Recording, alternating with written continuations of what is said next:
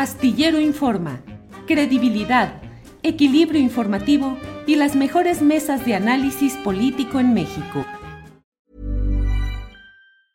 Even when we're on a budget, we still deserve nice things. Quince is a place to scoop up stunning high-end goods for 50 to 80% less than similar brands. They have buttery soft cashmere sweaters starting at $50, luxurious Italian leather bags, and so much more. Plus, Quince only works with factories that use safe, ethical, and responsible manufacturing. Get the high-end goods you'll love without the high price tag with Quince. Go to quince.com/style for free shipping and 365-day returns. Burrow's furniture is built for the way you live. From ensuring easy assembly and disassembly to honoring highly requested new colors for their award-winning seating, they always have their customers in mind. Their modular seating is made out of durable materials to last and grow with you. And with Burrow, you always get fast, free shipping. Get up to 60% off during Burrow's Memorial Day sale at burrow.com slash ACAST. That's burrow.com slash ACAST. burrow.com slash ACAST.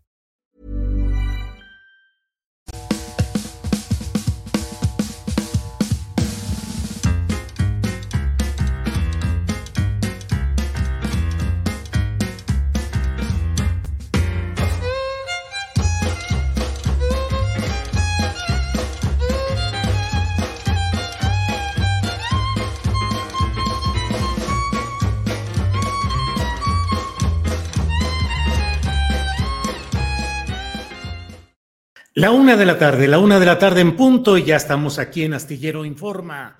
Gracias por acompañarnos en este viernes 28 de abril de 2023. Tenemos como siempre información, la mesa del más allá en este viernes, recomendaciones de fin de semana, los cinco minutos de inclusión, información con mi compañera Adriana Buentello. De todo hay y claro que vamos a informarle con detalle y también a dar el contexto, el panorama, las circunstancias de lo que va pasando en estas horas políticas y sociales moviditas, complicadas, trascendentes. Así es que gracias, muchas gracias por estar en este programa, gracias por acompañarnos y arrancamos ya.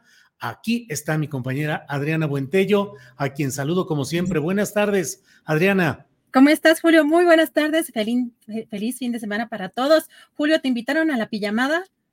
No, fíjate que no, estuve muy atento a ver si me decían, porque además vi que se la pasaron bien cotorros, ¿viste? Hasta bailongo y todo. Bailongo, y luego ahí se movían ahí ya acostados, estaban cotorreando Gustavo Madero, Xochitl Galvez y eh, el senador. Em, ¿cómo se llama? El senador defensor de derechos humanos. Álvarez y Casa, Emilio. Álvarez, y Casa Longoria. Eh, eh, pues ahí estuvieron muy movidos. ¿A ti no te invitaron tampoco, Adriana? No, no, pues ya sabes que pues a esas, a eso, a esas eh, corrientes no, no soy muy bienvenida. De hecho, creo que ninguna. de hecho, creo que ninguna, pero, pero fíjate qué interesante. Además de que hoy ya vimos reaparecer, como esperábamos desde ayer, al presidente López Obrador en la conferencia mañanera y ya duró más de tres horas, duró tres horas y 15, 20 minutos aproximadamente, ya no estaban durando tanto, eh, una manera también de demostrar lo fuerte que está el presidente, pero también les manda el mensaje el presidente a los que hicieron esta pijamada para que vean lo que se siente. Oye, regresó con la espada desenvainada el licenciado López Obrador, presidente constitucional de los Estados Unidos mexicanos. Entiendo que ni siquiera estaba programado, pues, que iba a estar en la mañanera. Creo que la agenda decía actividades privadas y apareció en la mañanera y la verdad, con todo duro, crítico, fustigó a opositores y luego les dijo a los que están ahí plantados en el, en el Senado que ojalá y aguanten para que vean lo que se siente, Adriana. Sí, evidentemente, pues vemos ahora en esta oposición, pues muchas, muchos movimientos y muchas eh, eh, acciones que hacía antes, eh, pues la izquierda, que era antes la oposición, y pues muchas veces estas luchas implicaban ciertos sacrificios incluso físicos, ¿no?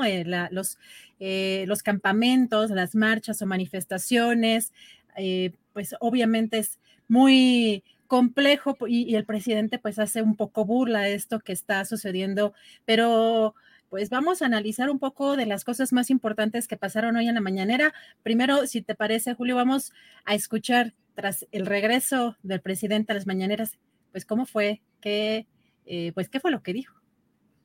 Me da mucho gusto estar de nuevo aquí con ustedes.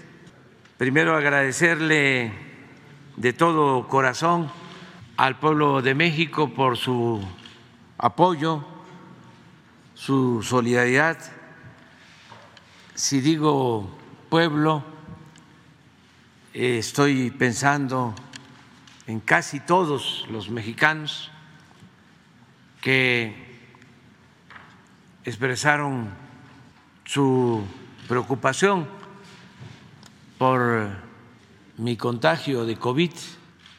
Estamos bien y con muchos deseos de seguir transformando a nuestro país en beneficio de nuestro querido pueblo. Pues sí, de entrada fue ese el señalamiento, que desde luego es el agradecimiento de alguien a quien algunos de sus adversarios, bueno, pues ya andaban cafeteándolo, como dicen en el barrio. Y por otra parte, fíjate, todavía ayer, Adriana, leí algunas cuentas eh, en redes sociales de esos personajes que tienen un buen número de seguidores ahí, que estaban analizando cuadro por cuadro el video del presidente López Obrador, porque aseguraban que por un efecto en el cual se veía una parte de su cabello contra el dintel de, una parte de Palacio Nacional, decía, no, no, no, no, eso es señal de que una de dos, o utilizaron un doble o bien es un truco. Es un truco utilizando las famosas pantallas verdes, como esta que tengo yo aquí, que evidentemente pues es, eh, y si le muevo aquí tantito, pues se difumina la, la, la imagen. Pero todavía andaban con eso diciendo que a lo mejor había un doble y que alguien escribió, yo como Santo Tomás, hasta no verlo en la mañanera en vivo, no lo voy a creer.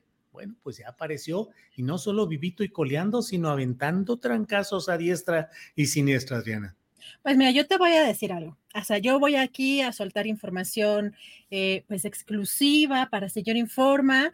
El primo de un amigo, del hermano, ¿no? De su suegra, eh, pues me dijo que efectivamente era Pigmenio Ibarra, no sé si incluso ya hay pruebas, hay pruebas fidedignas en redes sociales donde se ven ya, pues estos, este, e, esta parte de la tecnología, ¿no? Para hacer esos movimientos y simular que era el presidente. Así que esta es información exclusiva para Astillero Informa fidedigna.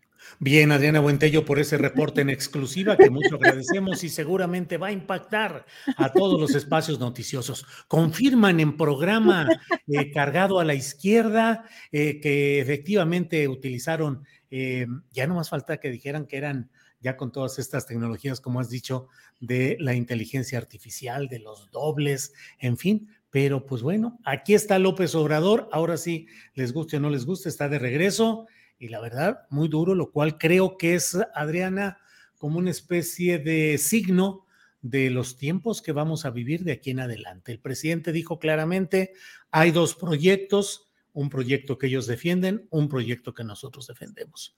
Y de ahí para adelante. Ya me están diciendo Adriana Lasraki, no sean llevaditos, ¿eh? no sean Calmados, vatos. Oye, pero fíjate que a mí me llama mucho la atención la parte en la que eh, hay una prevalencia de en, la sociedad también, porque obviamente es, parte eh, de, de la derecha, pues el exterminar todo lo que considere cierta, cierto grupo que está mal y es el caso también de las políticas que está aplicando, por ejemplo, el presidente de Salvador Nayib Bukele. Y ahí pisoteando todo tipo de derechos humanos, aparentemente acabando con la delincuencia, pero pues allí no se sabe ni con detalle ni con eh, pues los procesos eh, judiciales que tengan muchas de las personas y que por aparentemente o parecer eh, malas personas, parecer delincuentes y están pues terminando o están en la cárcel. Yo creo que ese es una, ese es una, ese es un discurso que está muy arraigado en lo general. Todo lo que está mal debe morir. Y el presidente hoy también, y creo que también es parte importante porque podemos criticar en muchas cosas, como al rato me van a pegar porque vas a ver, vas a ver lo que vamos a hablar ahorita del INAI, pero el presidente mismo dice, pues, ¿qué, qué tipo de persona tiene que ser alguien para desearle la muerte a otra? ¿No? Ese es, ese es un tema, pues, eh, eh, de, de valorar la vida y los derechos humanos.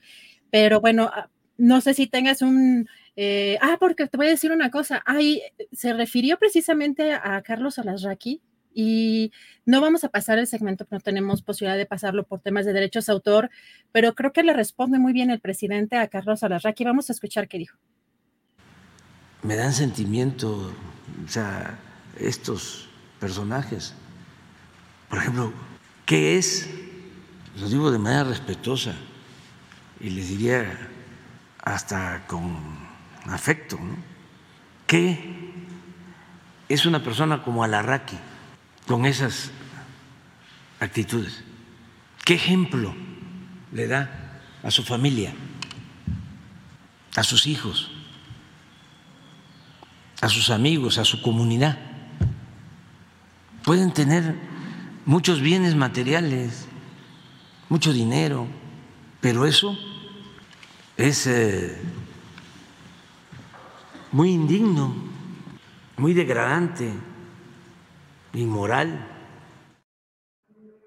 Pues sí, la verdad es que hubo expresiones que sí van a ser perdurables porque van a ser recordadas mucho tiempo de esa alegría, júbilo, eh, manipulación, engaño, distorsión, retorcimiento de presuntos datos para tratar, como nos decía ayer, eh, lo decían ayer en la propia, en el programa de ayer de 1 a 3, muchas veces eran deseos, eran deseos más que diagnósticos o más que información periodística, eran deseos de que el presidente de México se muriera o bien que quedara inhabilitado para cumplir sus funciones mediante una serie de fantasías médicas que allí estuvieron diciendo, Adriana.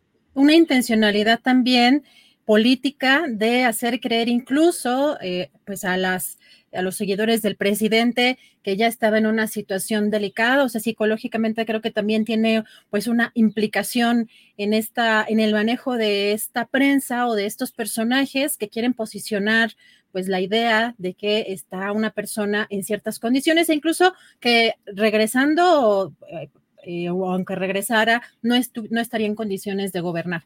Pero bueno, eh, también, pues a su modo, el presidente se burló. Vamos a, Vamos a escuchar. Sí, tengo paralizado toda la parte derecha y la izquierda, pero al triple. Pues esas son las cosas contra las que no puede la solemnidad funeraria de los adversarios de López Obrador, que finalmente López Obrador tiene sentido del humor y se los puede cotorrear sabroso, esa es la verdad así la derecha paralizada, pero la izquierda a todo, a todo lo que da. Bueno, eso esperaríamos, pero Julio, vamos a, pasar ahora, ay, ¿verdad? Eso esperaríamos, pero vamos a pasar ahora al tema del INAI, porque fíjate que sí, eh, hay muchos temas que están en la agenda, muchos temas que se tocaron en estas tres horas y casi 20 minutos en la conferencia mañanera, pero una parte que ha causado mucha polémica es lo que dijo respecto al INAI, pidió por lo pronto a los legisladores que coinciden con él esto. Vamos a escuchar. Entonces nosotros sostenemos que ese instituto de la transparencia no sirve para nada, que lo crearon para simular de que se combatía la corrupción cuando nunca hicieron nada, nunca han hecho nada. Eh, decirles ya no queremos alcahuetes, ya no queremos gente que se alquile de alcahuete.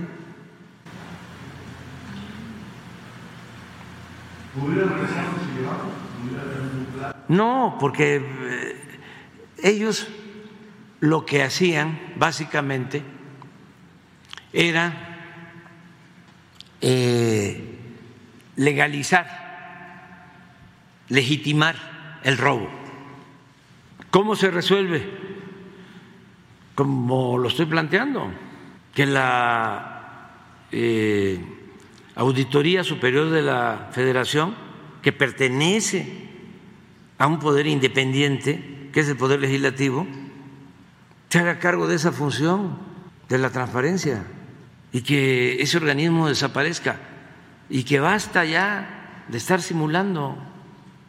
Pero yo le diría a los legisladores que no están de acuerdo con ese instituto, les diría que este, coincidimos con esa postura y que este, no titubeen. Que no titubeen y vaya que está la batalla en el Senado, donde están preparándose con la posibilidad, bueno, todo está encaminado a una sede alterna eh, y mientras tanto los uh, opositores siguen en uh, posesión o instalados en la tribuna del Senado. Pero pues así van las cosas. Julio, además, pues muy polémico lo que pasó también después, porque después de estas críticas que hace Alina INAI, exhibió un pago de más de 300 mil pesos por un contrato de este instituto a la periodista de Animal Político Nayeli Roldan y también minutos posterior eh, a esto pidió difundir completo el eh, video de la canción Quién Pompó de, de Chicoche. Y aquí vale la pena el considerar dos cosas.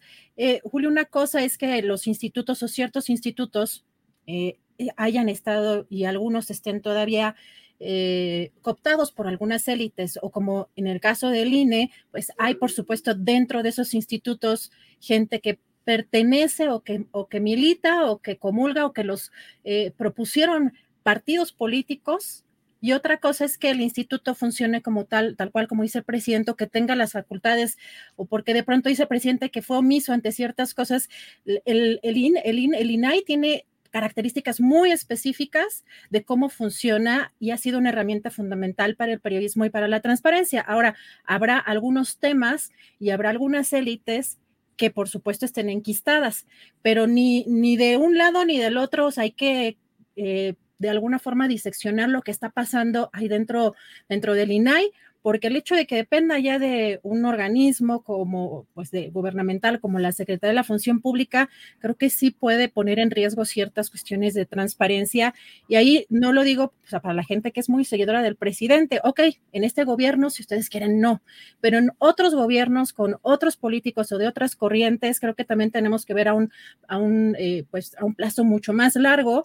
Y también que la forma en la que exhibe a una periodista parece que fue un desquite. Podemos no coincidir eh, a lo mejor eh, ideológicamente con un periodista, pero el trabajo que, hizo pues es bastante fuerte y hay pruebas bastante contundentes eh, sobre el espionaje que lleva a cabo todavía con Pegasus el ejército y lo que hizo hoy el presidente parece que fue una especie pues de revancha o de venganza en contra de el medio y esta periodista y eso que sin defender a esos periodistas que o a esos medios que pueden tener líneas editoriales más conservadoras, pero en términos de cómo lo hace el presidente, creo que sí me parece eh, pues muy delicado.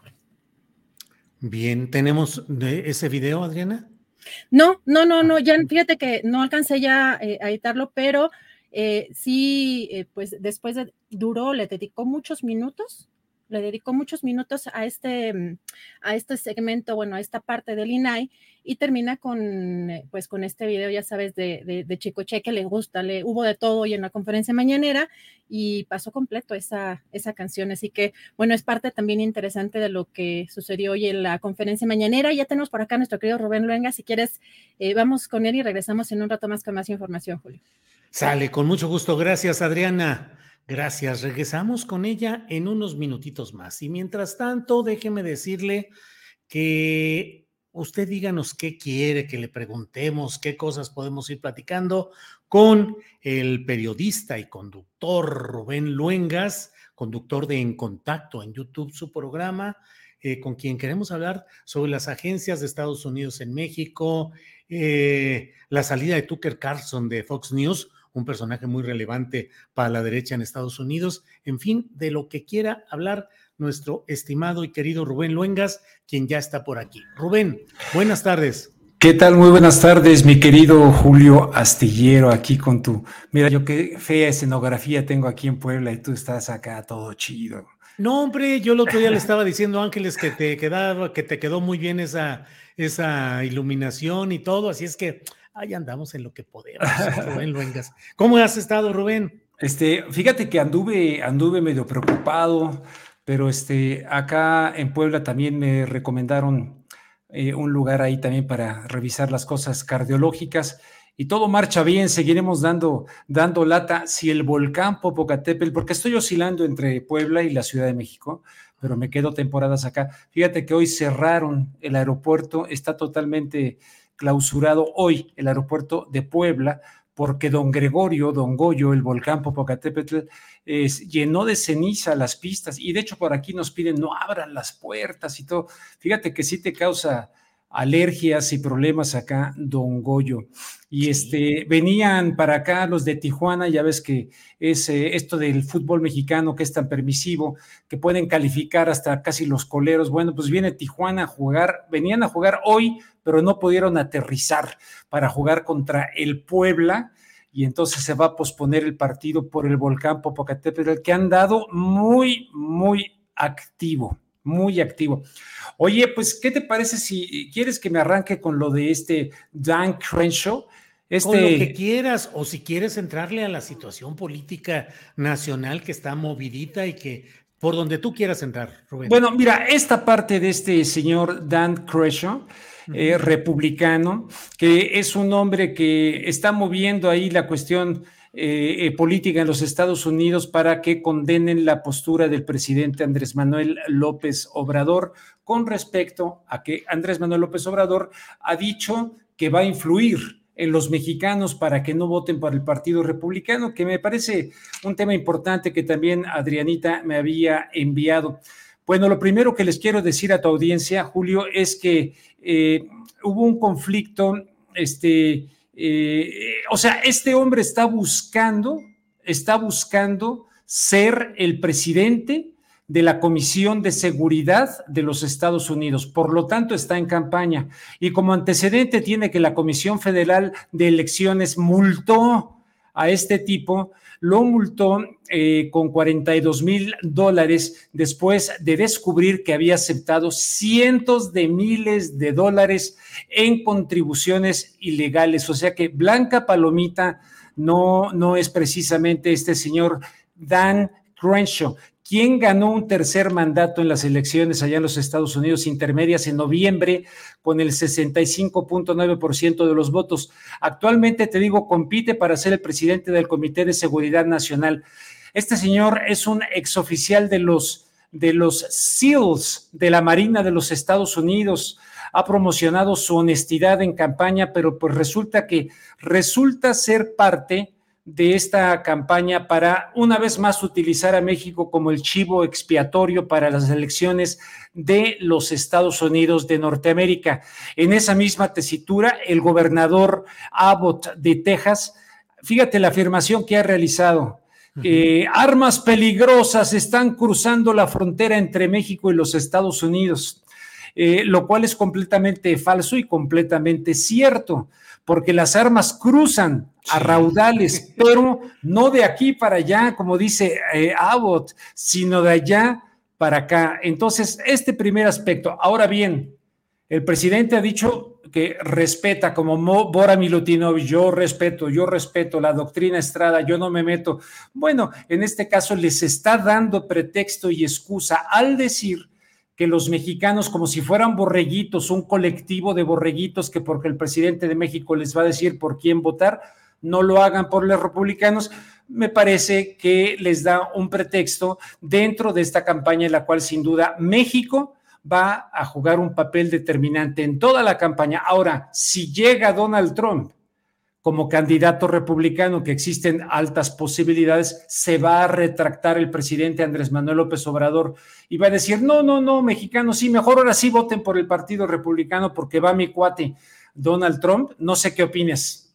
Bueno, pues sí, ese es parte del dilema en el cual está instalada la postura pues eh, del gobierno mexicano actual, porque efectivamente, bueno, hay líneas, vasos de comunicación con Donald Trump, con sus posturas políticas, un buen entendimiento de las dos administraciones, pero al mismo tiempo está ahora esta eh, presencia de Biden que ha anunciado que buscará la reelección. Y finalmente, Rubén, digo no finalmente, pero quiero decir, eh, que pues, no, Bueno, muchas gracias, Rubén, hasta aquí llegamos. Ok, gracias, saludos, amigos.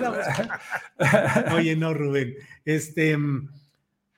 ¿Qué, ¿A qué están jugando las agencias de seguridad, la DEA particularmente, que están diciendo que van a entrar, que van a hacer todo lo que sea necesario para que sea extraditado eh, Ovidio Guzmán y para que sean capturados los chapitos? ¿Cómo va toda esta historia de las agencias? No sé si sean como un brazo más electoral de ciertos segmentos en Estados Unidos, también poniendo como piñata a nuestro país. ¿Cómo lo ves, Rubén?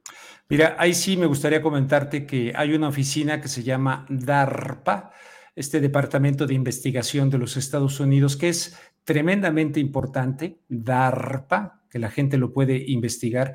Y eh, después del 11 de septiembre estaba al frente de la oficina eh, John Poindexter ya te he hablado acerca de este almirante, que es de los que cometieron el acto aquel eh, ilegal del Irán Contras. Él estaba al frente de esta oficina, de los que fueron exonerados por, este, por, las autoridades de los Estados Unidos. Bueno, él en su oficina tenía una pirámide como la que aparece en el dólar, nada más así, con, con, en la parte de arriba, los, donde se supone que está el ojo que todo lo ve, iluminaba en el mundo entero. Así estaba en, su formato oficial de DARPA del Pentágono.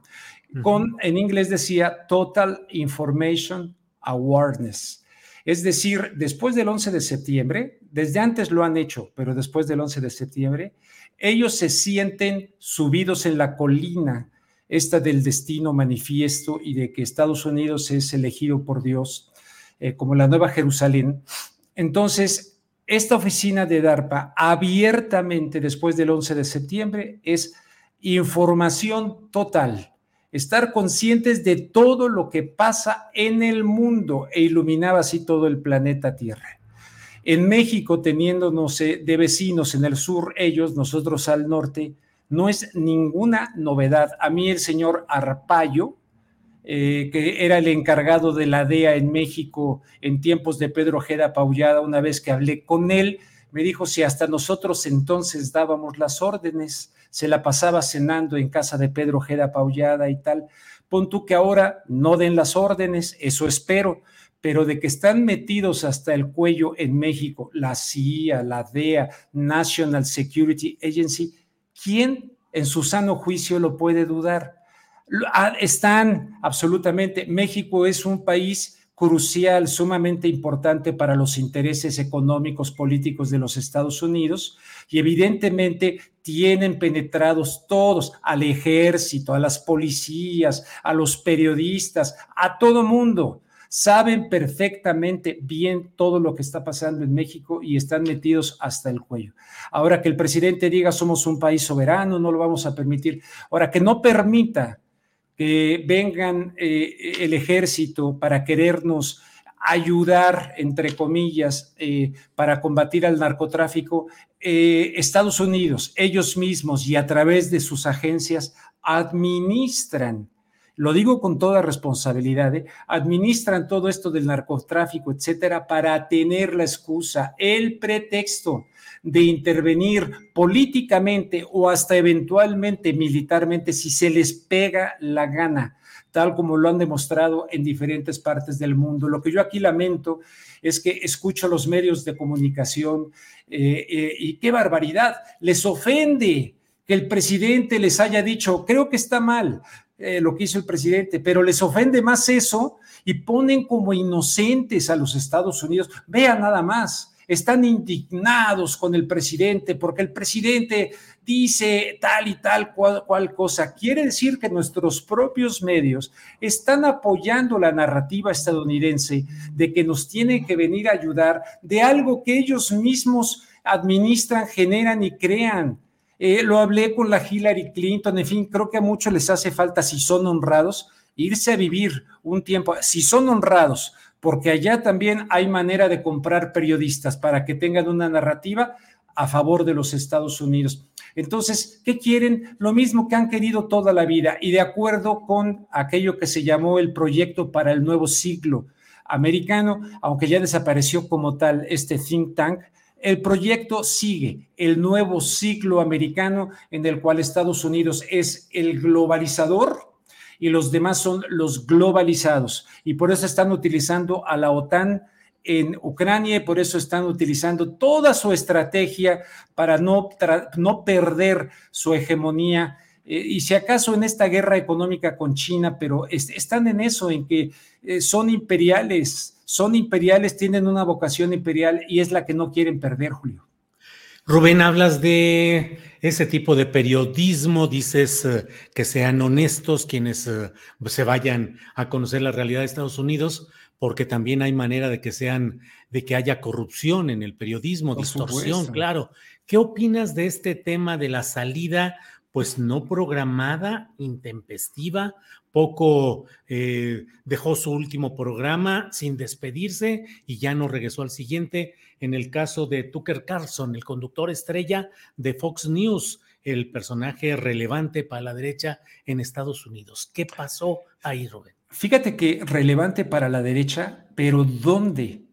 En su programa, Julio, se estaban presentando cosas como si hubiese un enroque donde prácticamente pareciera como de una izquierda. Él, él, él dice, yo no sé, a mí francamente como me tocó todo lo de la guerra de Irak, detesté a Fox, a la cadena Fox y a, Murdoch, y entre ellos a este señor este Carson, pero resulta que de hace tiempo él ha venido presentando voces de personajes, incluso Tulsi Gabbard, que fue eh, congresista demócrata y aspirante a la candidatura demócrata a la presidencia de los Estados Unidos.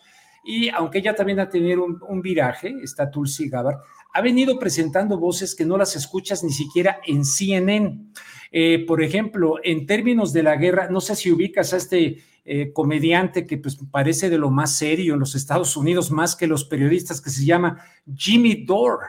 Es un crítico tremendo de la política de los partidos y de la sociedad norteamericana. Bueno, pues resulta que eh, este señor eh, Carlson lo tuvo en su programa, en su programa con millones y millones y millones de televidentes. Luego presenta a Robert Kennedy Jr., de las pocas entrevistas que en una cadena tan importante a nivel nacional, no lo ha hecho ni CNN, el hijo de Robert Kennedy, quien fuera asesinado el 5 de junio de 1968 en Los Ángeles, pues ahora esta candidatura que me parece importantísima, histórica, el pasado 19 de abril Robert Kennedy en Boston presentó oficialmente su candidatura, le hicieron el vacío y lo presentan nada más eh, los medios como el loco, el, loco anti, creo que puedo decir el nombre, si no lo voy a decir, el, de las antipinchazos, porque él se ha distinguido por estar hablando del tema. Y lo están reduciendo a eso y de manera equivocada. Quieren asesinarlo mediáticamente. El señor Carlson le abre la puerta, le da una entrevista brutal donde habla cosas del Pentágono, del asesinato de su tío, del asesinato de su papá. Luego con Jimmy Dore habla tremendamente al estilo de, este de Chomsky, dijo prácticamente lo mismo de Chomsky. ¿Qué estamos haciendo ahí en Ucrania? Este partido demócrata lo único que quiere es continuar con una guerra, no le importan los muertos en Ucrania, quiere que se desgasten los rusos, ¿verdad? No tenemos nada que estar haciendo allá. Habló acerca, Robert Kennedy ahí, de la guerra perpetua, cosa de la que hablaba Gore Vidal, quien alguna vez en una entrevista que le hice yo, hablamos amplio y tendido sobre ese programa de guerra perpetua en los Estados Unidos. Es increíble que con este personaje de derecha, de repente pareciera uno de izquierda que le estaba dando voz a temas que nadie le estaba dando en la televisión en los Estados Unidos. Absolutamente nadie. Se han dicho cosas ahí telúricas tremendas. Ahora bien, mi versión personal es que eh, Carson ya sabía que iba de salida. Ya sabía que iba de salida por el problema este que hubo con la empresa, esta Dominion, Dominion. System, ¿no? donde se colaron y se filtraron todos estos eh, correos electrónicos, donde el propio Carson decía, está loco el abogado de Trump, ¿cuál fraude en las pasadas elecciones? Al grado de que Murdoch utilizó los correos electrónicos y los mensajes de este periodista para la defensa de la empresa, como para decir, no estábamos a favor del señor Trump. Entonces yo creo que él ya sabía que iba de salida y me da la impresión que su tiempo extra lo aprovechó para decir, bueno, pues ahora voy con todo, porque en este último tiempo, eh, por ejemplo, esto de Jimmy Dore, créeme que es, ojalá que la gente lo pueda ver. De hecho, un amigo mío ha, traducido estos textos para que la gente pueda saber lo que se dijo en este programa de Carson. ¿Quién confiesa, a diferencia de nuestro amigo Jorge Ramos de Univisión, que salió con la hipocresía de que los periodistas nos equivocamos con lo de Irak? No, se equivocó él o veto a saber qué más. Él sí dice, yo me equivoqué.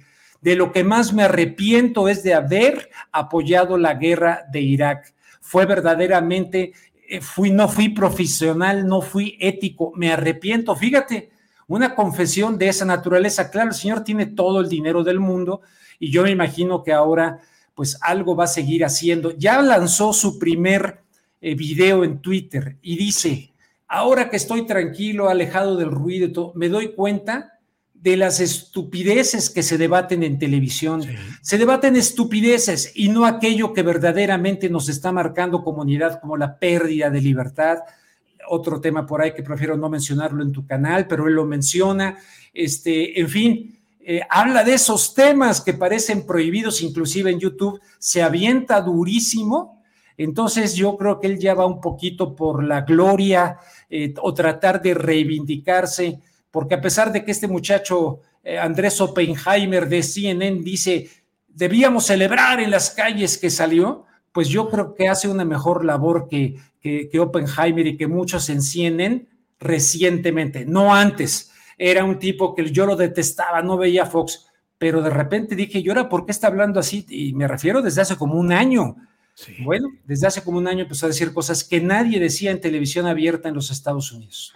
Fíjate que este mensaje que puso el video eh, después de su salida de Fox, el señor Carlson, eh, lleva 75 millones de reproducciones el video. Y en ese video él ha mencionado, entre otras cosas, dice, en los medios de comunicación de Estados Unidos no se permite hablar de las cuestiones más importantes que definen nuestro futuro, la, la ampliación de las libertades civiles, el desarrollo de la ciencia, el cambio demográfico, el papel de las empresas, los recursos naturales. Y dice que los debates sobre cuestiones principales han sido prohibidos por ambos partidos políticos y sus donantes, y que los temas permitidos en los medios de comunicación son, comillas, increíblemente tontos y sin sentido, cierro comillas. Dijo, la, la constatación es deprimente. Sin embargo, no es permanente. La verdad triunfará y puso las dos palabras que mantienen a la audiencia de Estados Unidos televisiva en espera de cuál será el camino que ahora tome el señor Carlson, porque dijo hasta pronto. Así están las cosas. Y, y, dijo, dijo que no quedan muchos espacios, pero que hay algunos eh, algo que has vivido tú, he vivido yo, lo estamos viviendo, no hay muchos espacios, este, pero hay algunos, bueno, los que nos quedan, estas plataformas, ¿no? Eh, él seguramente, bueno, si pone una plataforma, pero no, yo creo que algo va a ocurrir ahí y en un momento dado, yo deseo de todo corazón que algo pase en los Estados Unidos y que pudiera ser alguien desde los medios, alguien como él, si es que es verdadero y genuino el cambio, y alguien como Robert Kennedy Jr., quien, fíjate, en su discurso del pasado 19 en Boston, se lanza en contra de la CIA, se lanza en contra del complejo militar industrial, se lanza en contra del maridaje entre la vida corporativa y el Estado, que es como de alguna manera el mismo, este, este, este, el italiano, el, el, el, Berlusconi. no, no, no, el, ah. mero mero del, fascismo, este Benito Mussolini ah. definía como el fascismo. Bueno, y se lanza en contra de aquello y habla en contra de una fusión entre unos BlackRock y el otro es eh, este, eh, eh, ¿cómo se llama el otro? El otro famoso de estos de, ay Dios mío, bueno, ahorita, ahorita te lo digo el otro, que se fusionaron para censurar toda esta información, lo dice este, y este muchacho lo avala.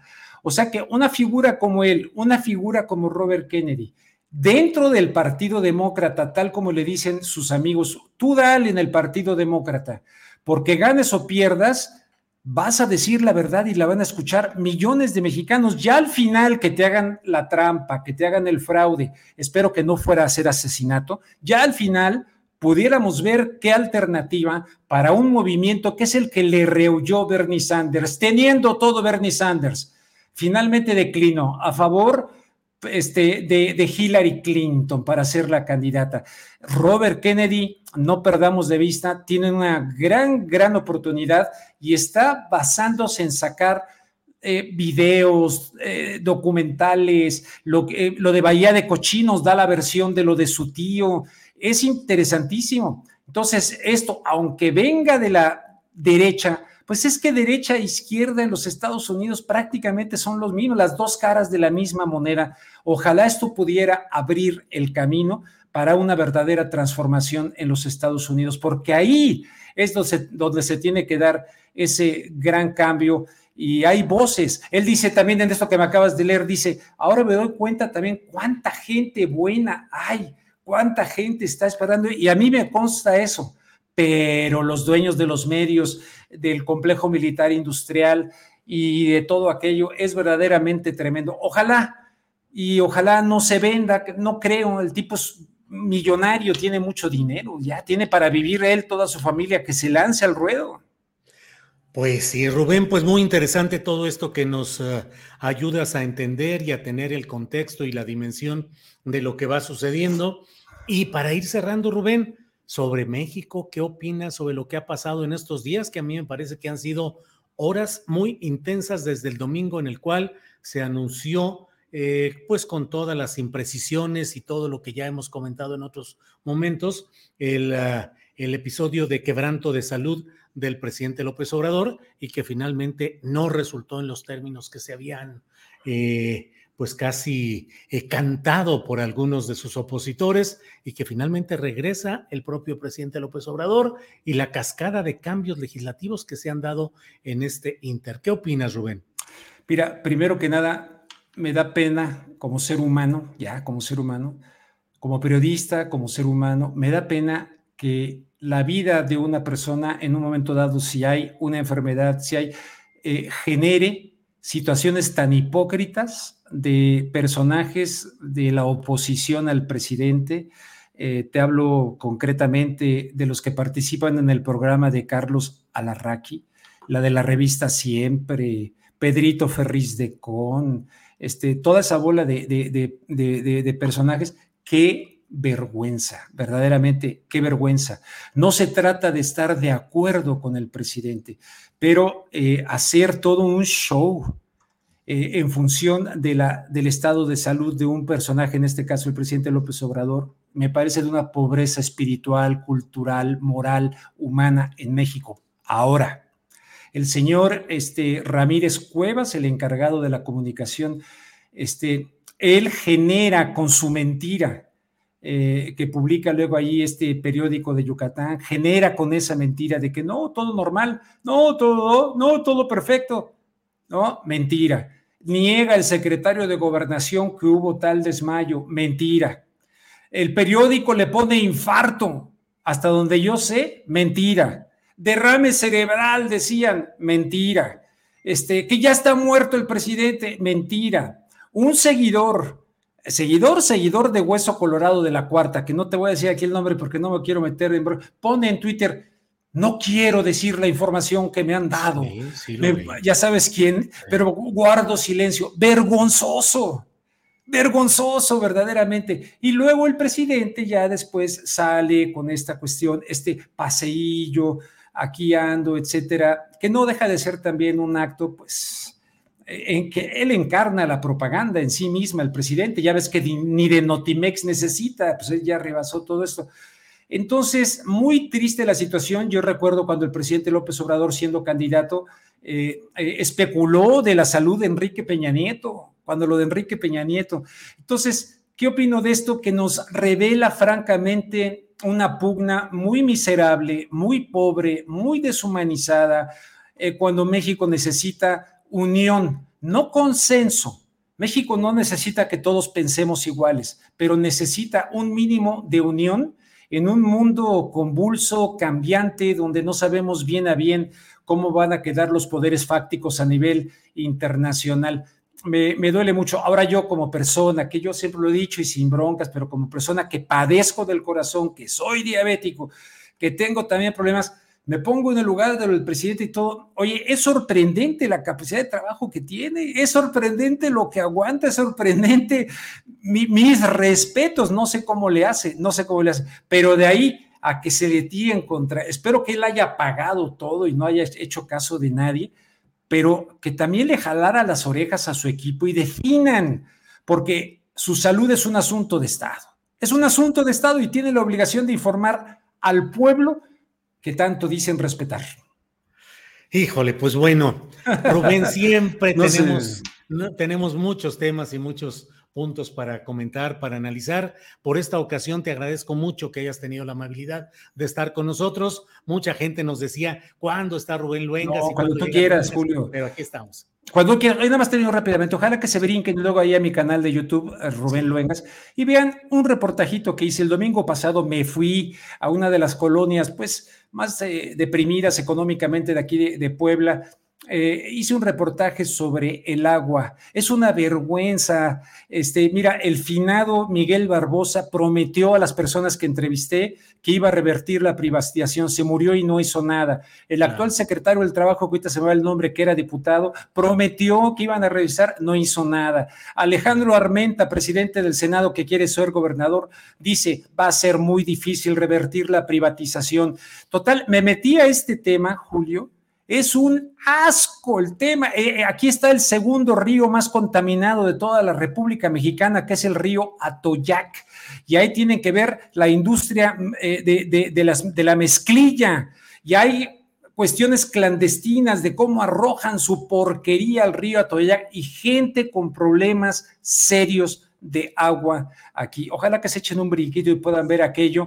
Y este y, gente recolectando firmas allí en el Zócalo muy bello de Puebla para que eh, eh pues, tiene que reunir 30 mil firmas para que se inicie un proceso y se pueda dejar, que la privatizó Rafael Moreno Valle hace 10 años, se van a cumplir 10 años ahora en septiembre. Nada más quería apuntar eso. Y, muy bien, Rubén. Si la gente quiere echarle un vistazo al reportaje que hice ahí en mi canal. Claro, en contacto con Rubén Luengas. Rubén, muchas gracias como siempre y seguimos en contacto. Gracias a ti, un saludo a Adriana y a toda la audiencia. Gracias. Nos vemos, Julio. Gracias a ti. Igual. La una de la tarde con 46 minutos vamos de inmediato con Mayo Bustillos, él es creador de la Amlopedia o Amlopidia, como quiera usted pronunciarlo, y está aquí con nosotros. Maquio, buenas noches. Hola, ¿cómo estás, Julio? Buenas tardes. Buenas. Es que vi oscurito por ahí y dije buenas noches. Buenas tardes. No, pero todavía es de día. Eh, todo bien, todo bien. Gracias por tenerme acá. Un gusto andar por acá. ¿Cómo va esta creación cibernética que ha generado mucho interés porque se pueden buscar los temas de las conferencias mañaneras del presidente López Obrador eh, mediante el sistema que ya nos irás diciendo qué hay que hacer y cómo se te ocurrió plantear esta innovación?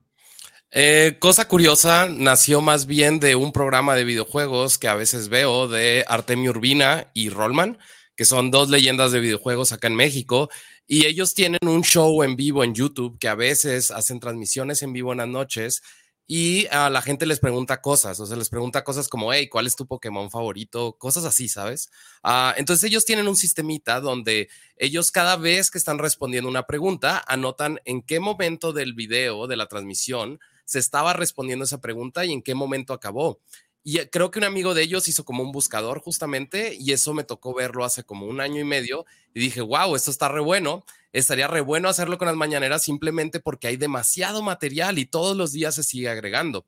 Y la idea se quedó ahí al aire y hace como tres meses salió una tecnología de inteligencia artificial que es muy buena transcribiendo audios y fue como, ok, creo que ya se puede hacer esto y tomó como tres meses ahora sí que transcribir toda la cantidad de audio y video, bueno, de audio más que nada que hay ahí Ah, y pues nada, por fin vio la luz el lunes y como tú lo dijiste, es re simple, buscas una palabra o frase, si está en esas transcripciones, pues te va a salir todo el resultado y puedes ir al video en el minuto exacto donde hubo esa ocurrencia de tu búsqueda como tal. O sea, alguien entra a qué dirección electrónica? amlopedia.org. Amlopedia.org, ahí entro yo. Así es. Debe tener un espacio para un buscador donde yo digo, este, mm, em, asuntos ecológicos, Sierra Tarahumara. No puedes poner frases tan largas, mm. pero lo que sí puedes hacer es Sierra Tarahumara y entonces quizás va a encontrar dónde se dijo las dos palabras juntas y vas a poder llegar quizás al momento donde tú estabas. Todavía no es tan sofisticado como para poderle decir, oye, pues quiero saber eh, dónde mencionaron algo relacionado a Sierra Tarahumara y tal y tal, pues todavía no. Esperemos en algún futuro no tan lejano, pero por ahora es como la versión más simple que busca por palabras más que nada. He leído que hay una posibilidad de que quien lo desee pueda tener cierto número de consultas gratuitas. ¿Cuántas son? Ahorita eh, lo tengo en 25 búsquedas gratuitas únicas, es decir, si buscaste Sierra Tarahumara y lo vuelves a buscar, pues ya no te lo cuenta, ¿ok? Ah, entonces son únicas. Y uh, estoy cobrando básicamente por ello porque, pues, varias razones. Mucha gente dice, ¿cuándo te contactó gobierno antes o después? Es como, gobierno no me ha contactado, ojalá y me hubieran contactado, uh, ojalá y me contacten en algún momento, señor gobierno, aquí andamos. Eh, y uh, pues nada, ahora sí que las máquinas cuestan, yo necesito comer también, te digo, tardé como tres meses haciendo esto y en mi cabeza fue como, eh, hay dos usuarios principalmente que creo que pueden beneficiarse de, estos planes de pago como tal. Uno es creadores de contenido y el otro son periodistas. El de creación de contenido cuesta 150 pesos y básicamente son búsquedas ilimitadas que incluso para periodistas ese plan, que es muy accesible, son 150 pesos al mes, también puede beneficiar y puede ahorrarte un montón de trabajo. Y el otro, que son 500 pesos, ese sí ya es más especializado porque ese tiene estadísticas globales, estadísticas por video, puedes incluso bajar las transcripciones y estoy trabajando en resúmenes automáticos por mañanera. Aparte de que pues acaba la mañanera, se procesa y como a la hora está ya procesada en el sitio. Eh, Magio Bustillos, ¿cómo vamos en México y en particular en el gobierno del presidente López Obrador respecto al aprovechamiento de las enormes ventajas que ya están saltando por todos lados de la aplicación de la inteligencia artificial? Ah, pues creo que va lento. Digo, todo lo de, lo de inteligencia artificial ahorita apenas está empezando a tronar globalmente. Ah, pero simplemente eh, yo tengo varios años haciendo proyectos por mi cuenta míos que yo pongo afuera. Simplemente este tronó de una manera brutal. Eh, pero ahora sí que a mí me toca ver esta cultura de makers, de gente que está sola haciendo proyectos, poniéndolos afuera y que a veces monetizan y a veces funcionan. Y acá en Latinoamérica como que no me toca verlo tanto, pero creo que ahí va poco a poquito.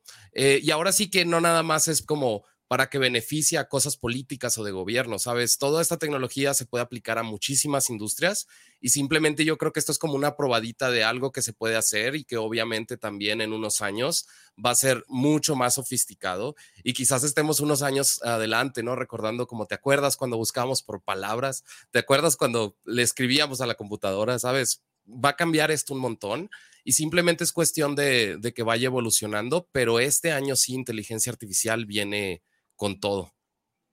Bien, Magio Bustillos, ¿y cómo ha ido siendo la respuesta de la gente? ¿Tienes detectado qué tanto está haciendo el interés? ¿Cuántos usuarios están llegando? ¿Ya mero te colapsan ahí el sistema, Magio? Casi el día de la mañanera había creo como 450 personas simultáneas y mucha gente estaba así de esto va a tronar y no tronó. Afortunadamente logré mantenerlo. En la noche hice que la máquina eh, tuviera un poco más de capacidad por si acaso. Uh, pero ahorita creo que hoy ya se cumplieron las 100 mil visitas. En, básicamente lancé el lunes como a mediodía. Uh, ya hay este, creo más de 50 mil búsquedas. Y a usuarios de pago hay varios. No he checado como bien al 100 cuántos, pero ahí van. También toma en cuenta que hay gente que todavía está en los planes gratuitos. Entonces eventualmente pues vuelven, quizás se les acaba y ya consideran si si vale la pena en realidad pagar o no, porque en realidad te digo, con el plan gratuito ya es bastante bueno, puedes encontrar la información que quieres, pero esos planes están enfocados a gente que en realidad lo va a usar diariamente para su trabajo, ¿sabes? Entonces, eh, pues nada, ahora sí que ahí está, quien quiera probarlo, amlopedia.org, cualquier duda, queja, sugerencia, feedback que tengan también, eh, pues nada, estamos ahí en Twitter como arroba magiobus, no mayubius, porque en, la mañanera me mencionaron como mayubius, este, pero pues cualquier cosa, el punto también es que la gente que lo esté usando, pues tire retroalimentación para ir construyendo con la gente que en realidad está usando esto. Una última cosa, Magio, ¿tienes eh, ya alguna, has detectado cuáles son los temas que más están siendo buscados en la Amlopedia? Todavía no me puedes hacer esa estadística, probablemente la haga este fin de semana y algunos otros experimentos que quiero hacer, pero eh, sí puedo sacar ese estadístico. Probablemente la semana que entra por ahí vayas a ver en, en Twitter como ahora sí lo que más se ha buscado. Bueno, pues Magio Bustillos, muchas gracias. De repente, ¡pum! Las entrevistas, las llamadas, la búsqueda, Magio. A ver cómo te va con todo este boom de popularidad con la Amlopedia. Sí, ha sido súper divertido, pero buena experiencia. Bien, gracias por tu amabilidad. Hasta luego. Bueno, se cortó muy rápido, pero ya adiós le dijimos a Magio Bustillos. Muy interesante todo lo que nos plantea. Eh, déjeme eh, ver. Eh, AMLO es una gran empresa, dice por aquí Lourdes Sánchez. BRAM son chicos que han crecido con esa educación de buscar de dónde sacar dinero y mira que sí le está funcionando, hasta usuarios de pago. Em, falta el plan académico para el buscador, dice René Espinosa. Em, Javier Flores Trujillo pregunta, ¿no incurren derechos de autor si explota el trabajo de otros? Hasta donde entiendo, en el bueno, en el caso de la conferencia mañana de prensa, no hay derechos de autor, aunque debemos decirle que hay empresas y a nosotros nos ha tocado varias veces con Televisa, particularmente en su nueva etapa con nuevos conductores, en los que nos han desmonetizado porque Televisa dice que tiene derechos de autor sobre la conferencia mañanera de prensa.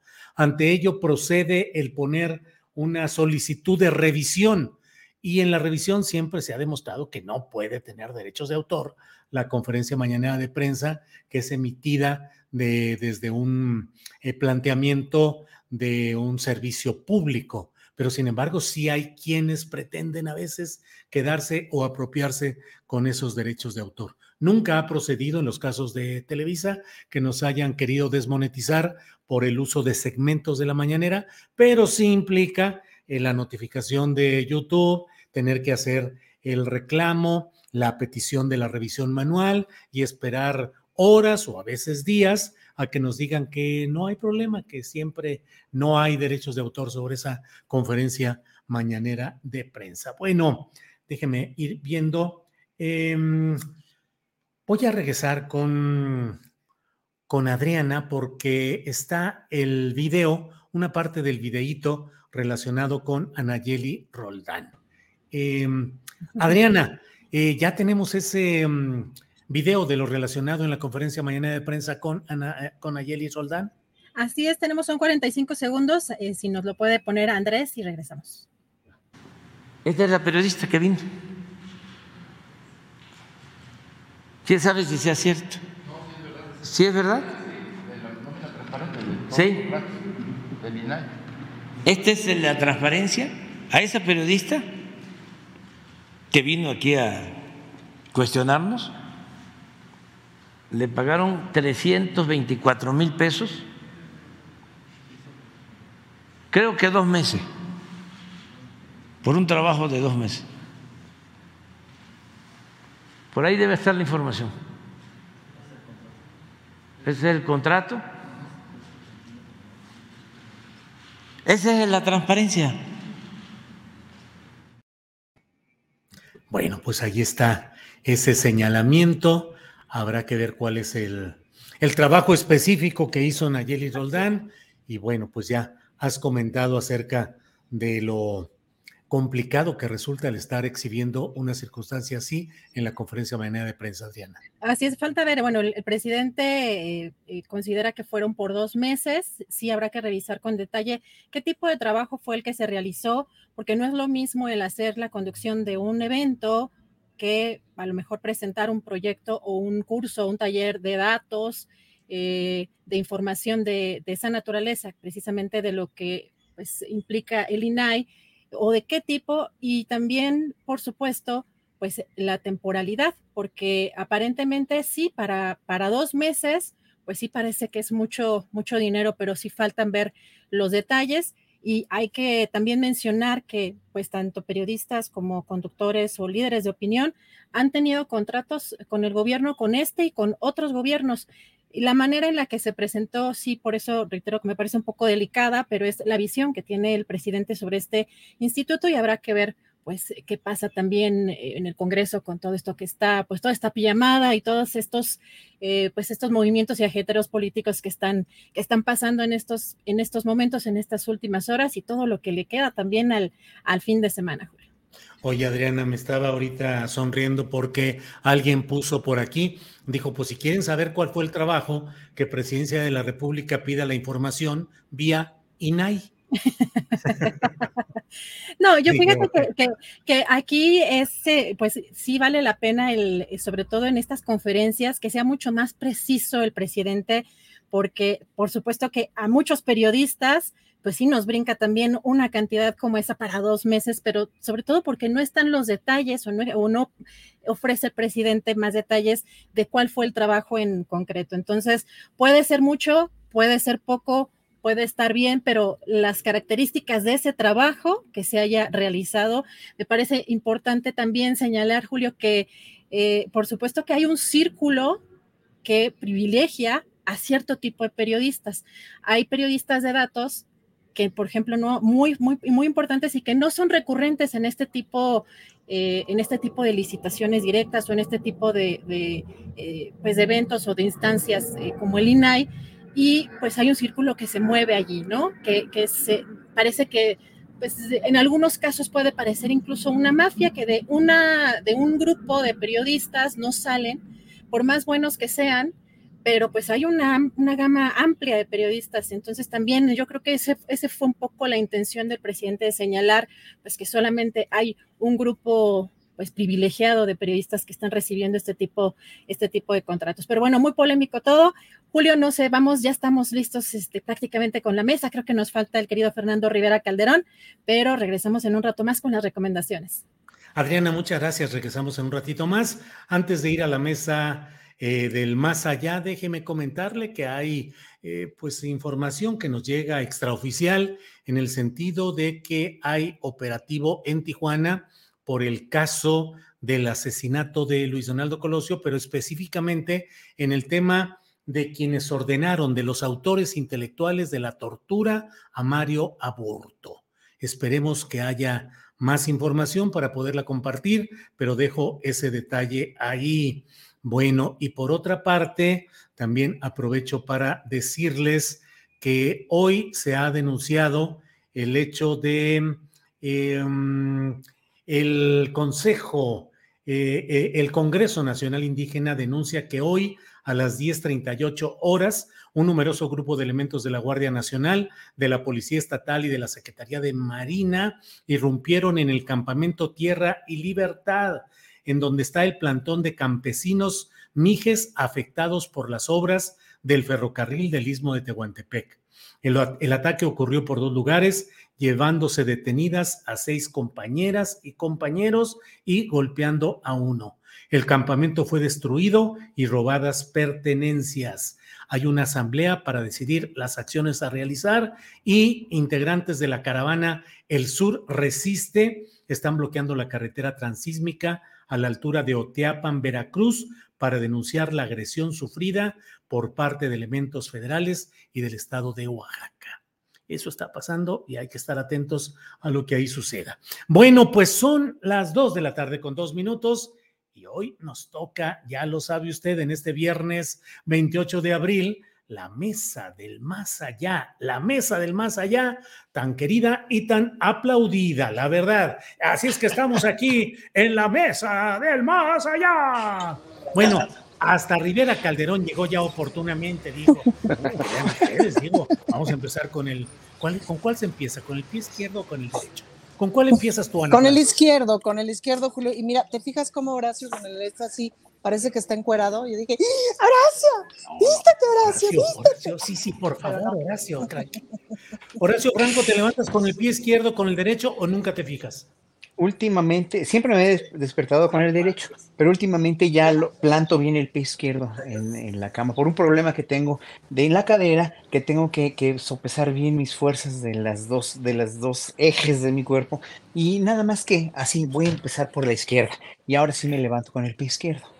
Bueno, pues ha sido tan peleado. Ah, ya regresó. Yo pensé que Fernando Rivera se había escabullido. Fernando Rivera, ¿con cuál de los dos pies arrancas, inicias el izquierdo, el derecho? ¿Con ninguno, con los dos o con los cuatro? Pues eh, en realidad, este, a veces despierto de maneras muy lamentables. Reptando hacia el baño, así de. Ah, más que ah". bajar un, pie del otro, ruedo, Julio. me dejo rodar sobre la cama hasta que topo con, el suelo, este, pero pues es indistinto, incluso a veces me, voy del otro lado, este, a veces yo solito me descobijo a falta de, pues de, de quien lo descobije a uno, ¿verdad? Ya voy a se necesita quien lo cobije y lo descobije a uno, ¿verdad? Pero te fijas cómo este señor Julio se queja cada semana. Sí, claro. A ver qué, ¿no? y inmediatamente en el chat las señoritas así de, ay, Fernando, ¿no?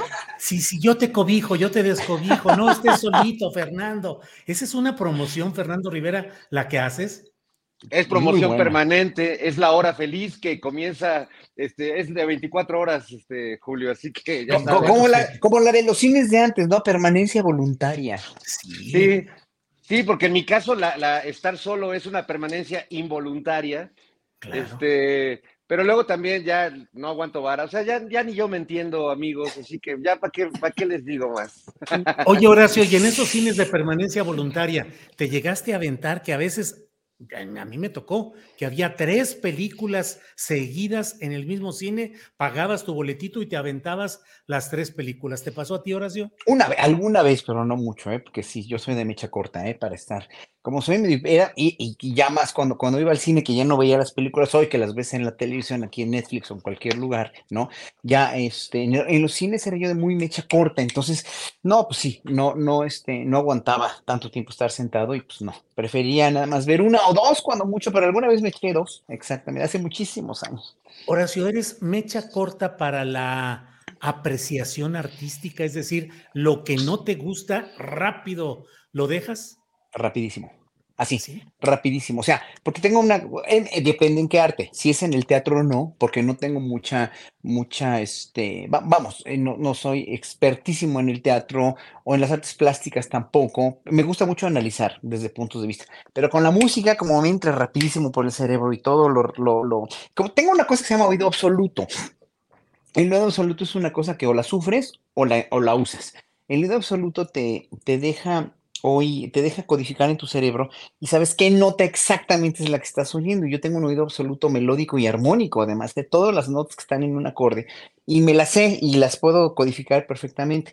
Entonces, eso me, a mucha gente la, trauma mucho, pero a mí no, a mí me ayuda. Pero ya en cuanto a la cuestión analítica musical, cuando algo está muy desafinado o está fuera de colocación, los cantantes, por ejemplo, o está mal cantado, está mal tocado, inmediatamente, puta, o sea, de veras me, me produce animadversiones, como para mí el olor de la marihuana es lo mismo cada, que paso por ahí por la estela de la luz que están los, los chicos fumando marihuana, sí, casi paso así como lo más rápido posible para no leerla. Es lo mismo con la música mal tocada o mal cantada o mal hecha o mal, sí, sorry, pero así soy. No puedo dejar de, ser así, porque mi oído me, me, me, me, lo dice, o sea, no, híjole, no, por favor, no, y, parecería yo muy mamón, pero pues es que no, así crecí, así soy.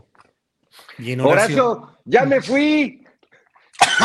Ya, se fue, sí, pues después de todo lo que dijeron de la pues música. Imagínatelo. Y de, sí, sí. con las desafinadotas, con las desafinadotas que da este loto Pacheco. Pero además, sí, sí, sí, sí. ¿Por qué te fuiste, Fernando Rivera Calderón? Fuiste a escuchar a este nuevo fenómeno de la música popular que se llama Peso Pluma. Entiendo que primer lugar de las vistas en, en, en Spotify y todo eso, Fernando. Bueno, en realidad me fui a echar un poco de colonia Sanborns para no este, darles el hornazo, ya que Horacio acaba de decir que no le gusta el olor a marihuana. este... Colonia Sanborns. No, ya, con, ya, con, ese me da a mí el cringe, así con ese no, Fernando, ese no. Pero no, fíjate que apenas le voy a entrar a, peso pluma. Bastante me costó el propedéutico de Bad Bunny, de quien ya me considero este, verdaderamente un conocedor, y de Rosalía, que también me estuve documentando porque hoy, hoy la vamos a, ir a ver en la noche. Bueno, o a ir a ver un tumulto interminable que pretende ir a ver a Rosalía. sí, así es. Ana Francis, ¿tú eres de mecha corta o de mecha larga en la apreciación? Artística y también en la política. No, soy de mecha corta también, Julio. Si no me gusta, me voy. En el teatro, por ejemplo, sí, sí me voy. A menos que sea teatro, porque en el teatro, pues sí me da compromiso con los compañeros, pues, ¿no? Que más generalmente, pues conoces a alguien ahí arriba y generalmente, pues se nota cuando alguien se va y es gacho. A menos que sea una cosa así de no puedo creer que estés haciendo eso y te voy a matar, me voy. Este, pero pocas veces me pasa, puedo puedo entretenerme. En las demás, en el, para el cine soy fácil, pero facilísima. Para el resto, no, me voy, me pelo, me pelo, me voy. Y me molesta muchísimo, ahorita me cambio de mesa, es que se vinieron a sentar aquí unas juventudes. y pues la que se tiene que ir soy yo, claramente. Este, pero en la política sí, lo que me molesta mucho, Julio, es la estupidez. No sé cómo decírtelo. Eso me pone, de, o sea, sí, cuando escucho estupideces, me tengo que levantar de mi curul, ir al baño, respirar, regresar, etcétera, porque una no puede como llegar a la bestialidad para responder o para decir algo, ¿no? Sino como que hay que buscar la manera de construir, ¿no? Pero sí, para la estupidez, sí es así como de...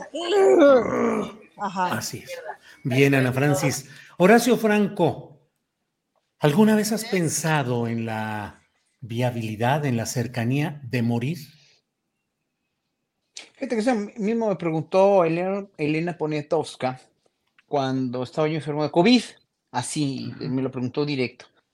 Eh, todos nos vamos a morir, ¿no? Le dije, pero pues a mí todavía con el COVID que me dio en abril de marzo del 2020, fui de los primeros casos en México, no se me, le dije, mira, la verdad, así como lo estoy pensando, no me cuadraría el audio con el video porque pese a que no se sabía ninguna, no había vacunas, no se sabía nada sobre la cuestión de la, de, la profilaxis de la enfermedad, finalmente, pues ahora sí que nos íbamos por la libre, ¿no? Y a ver quién la libraba de qué manera.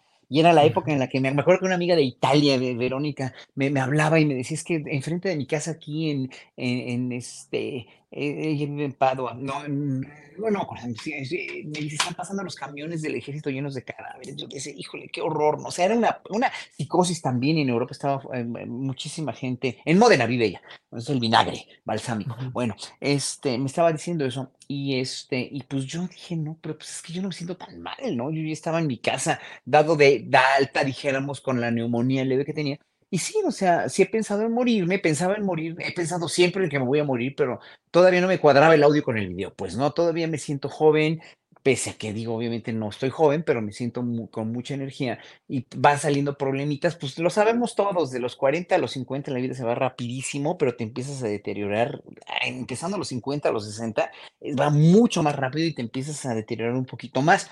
Entonces, el chiste es cuidar que ese deterioro no sea un deterioro crónico ni, ni, ni, ni que avance, pues, ¿no? Entonces, pues a mí no me cuadraba morirme. Sé que voy a morir, no sé de qué, pero este, yo lo único que quiero es no morirme sufriendo, nada más.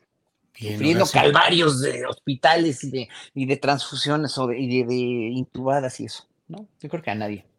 Bien. Fernando Rivera Calderón, ¿has pensado en la cercanía? ¿Has tenido inminencia de muerte? ¿De qué te ríes, Fernando? No, pues de que sí, toda, toda la vida, por eso vivo con, con, este, alegría y un poco de ímpetu, porque sí, no hay día, yo creo, de mi vida que no piense en, la muerte en general y en la posibilidad de morirme yo.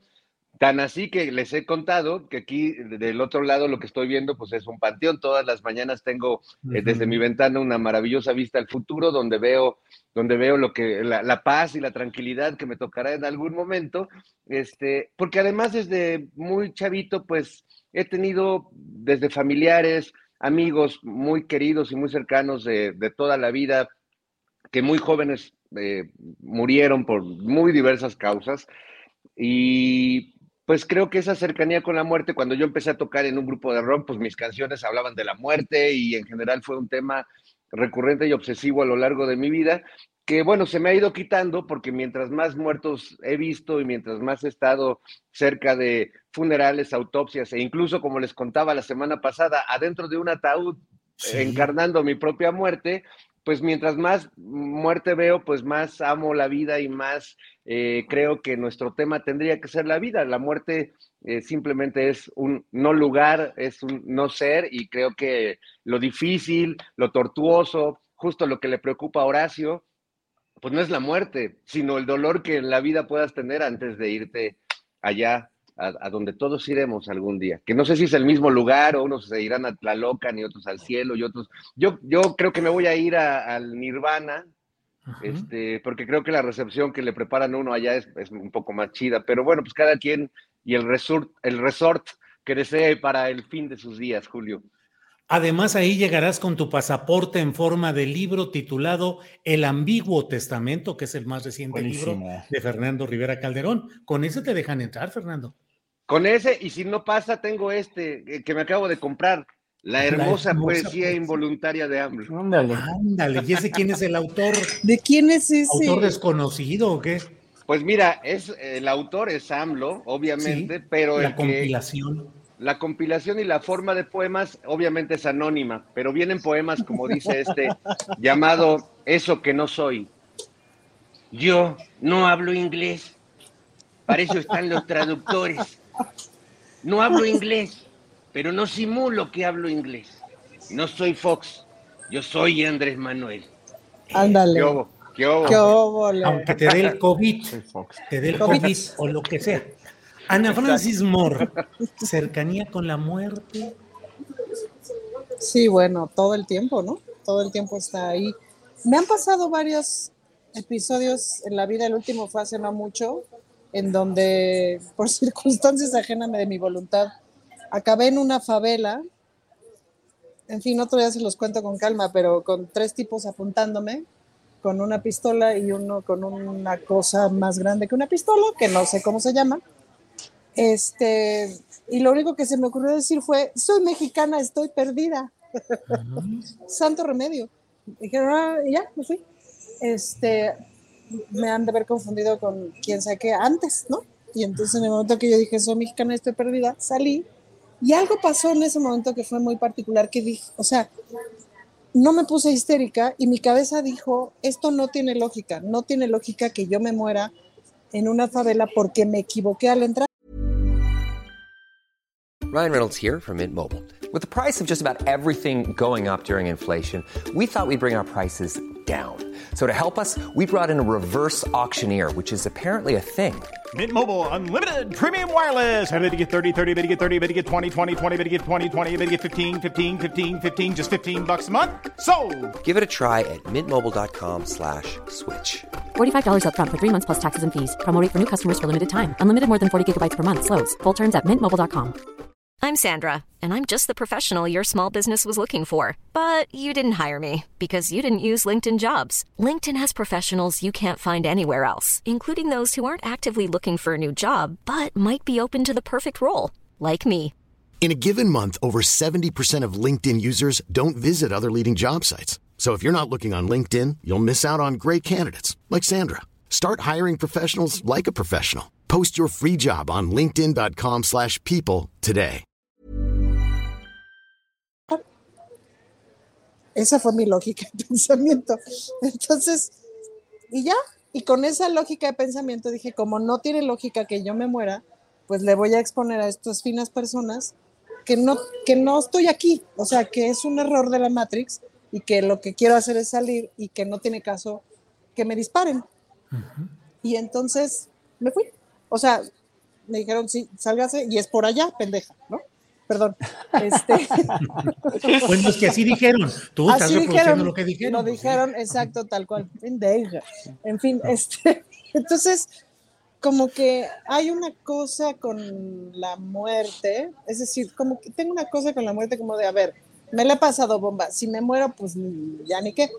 Pero no, no tiene lógica que me muera pronto. No tiene lógica. Bien. Bien, Ana Francis. Horacio Franco, ¿llegaste a creer la posibilidad de que el presidente de la República muriera luego de lo sucedido el domingo en Mérida? Mira, me afligió más verlo en la marcha del, del noviembre con, con, rodeado de tanta gente, con cualquier eh, eh exposición a cualquier riesgo de cualquier francotirador hacia la, la Colosio, ¿no? Porque digo, no, no, deja, no deja de ser muy arriesgado que lo haga, ¿no? Pero pues obviamente sí les creí que, que, o sea, la narrativa, pese a que estuvo dada con las noticias, con, con, lo que se fue soltando, estuvo errática, y eso hay que reconocerlo, ¿no? No fueron mentiras, eh, grandes mentiras como las, las que dijo, las, que inventó la oposición, fueron, fueron verdades a cuenta gotas, hasta que llegó el tuit de, de Andrés Manuel mismo, ¿no? Que no mintió. O sea, en realidad nadie mintió así, no, no, fueron, no fueron mentiras, pero fueron verdades a cuentagotas de, y con mucha cautela, obviamente, porque se trata, y no nos hagamos tontos, de un asunto de seguridad nacional. Entonces, yo nada más estaba a la expectativa y de veras con mis mejores vibras para la salud del presidente, porque eh, eh, finalmente, pues eso es lo que le deseamos, ¿no? Eso es lo que se le desea no se le desea mal a nadie, aunque seas opositor o no lo seas, ¿no? Se le, se desea que, mejore. Muy bien, la verdad, tengo que decirlo, porque hoy las declaraciones de Marco Cortés y de Alito Moreno, pues hoy las de Marco Cortés las oí así de viva voz y, bueno, eh, transmitidas. Eh, bien, eso, eso, se llama, eso se llama política buena, no es politiquería, es política buena y es, o sea, se, soy opositor, sí, pero no es lo mismo ser opositor a ser un odiador a ciegas y a lo estúpido. Entonces, ahí obviamente te das cuenta de, que finalmente vale muchísimo más la integridad y el honor, conservar el honor a, partir de la verdad, que todo lo que pasó, que pues deshonorificó o deshonorabilizó a toda esta gente con tanta mentira, tan maligna y tan errática y tan torpe y sobre todo, pues tan mediocre. ¿No? Entonces, sí, sí, obviamente yo estaba muy, muy este, a la expectativa y yo estaba en verdad no, no, nunca, nunca sospechando que tenía eso, sino simplemente deseando las mejores vibras ya. Bien, Horacio. Eh, Fernando Rivera Calderón, en su colección, en sus compendios de frases célebres como las que nos acaba de mostrar, ¿tienes alguna preferencia por algunas de las frases o los, las expresiones en Twitter o las posturas del segmento más desbocado en pretender que hubiera fallecimiento del presidente de la República, eh, parálisis de la mitad del cuerpo, en fin, hubo una serie de expresiones. Yo te voy a decir cuál fue uno de mis favoritos en cuanto a la mezquindad. Eh, este personaje Mario Di Costanzo, que fue secretario de Economía de Hacienda en el gobierno legítimo del propio presidente López Obrador y que caray se dedicó de una manera desbordada, enfermiza, patológica, a estar insistiendo, insistiendo en versiones y en demás cosas. Pero tú en tu catálogo personal, ¿a quiénes inscribirías, Fernando? Híjole, es que fue un, un derroche de, de, imaginación sopilotera que la verdad es que ya lo habíamos vivido durante la pandemia, pero y en general con no, no con la figura del presidente, sino con todo, ¿no? Había estas alarmas de que íbamos a morir millones eh, de personas y que cada vez iba a ser peor todo esto. Eh, yo, yo primero te, te contestaría lo, lo, que le preguntaste a Horacio, que es si temí en algún momento uh -huh. que el presidente, y la verdad es que nunca, porque como ya se los he dicho aquí, cuando Raimundo Riva Palacio publica algo, eh, eh, yo pienso exactamente lo inverso y siempre es cierto. Entonces, para mí es una muy buena fuente, no como las de Raimundo que le fallan a cada rato, pero para mí sí es muy certero que si Raimundo lo dijo y luego lo confirma Sergio Sarmiento y lo confirma eh, Mario Di Constanzo o otros personajes de ese tipo, pues todos deberíamos estar tranquilos de que el presidente goza de cabal salud. Este, y bueno, pues de todo lo que se dijo, eh, que la verdad me parece sumamente bajo y perverso y que pues en, en, en, otras circunstancias y si hubiera una ética política un poquito más elevada, estas cosas simplemente no tendrían lugar. Pues sí me llamó mucho la atención eh, el que ya el presidente eh, en su discurso de regreso y explicando que estaba bien, pues que muchos pensaran nuevamente que era una pantalla verde atrás y que el presidente en realidad sí. era un androide o una, un holograma o, un- o una figura de cartón. Entonces, este, eso ya, porque ya llega el delirio, ya rosa con el, con el humor más fino y este, y bueno, no deja de ser bajo y perverso, pero sí ya es completamente delirante, ¿no? O sea, parece que el guion de la derecha lo escriben este, los de Monty Python, pero en, en mala onda. Eh, Ana Francis Moore, ¿cómo pasaste tú esta, este episodio?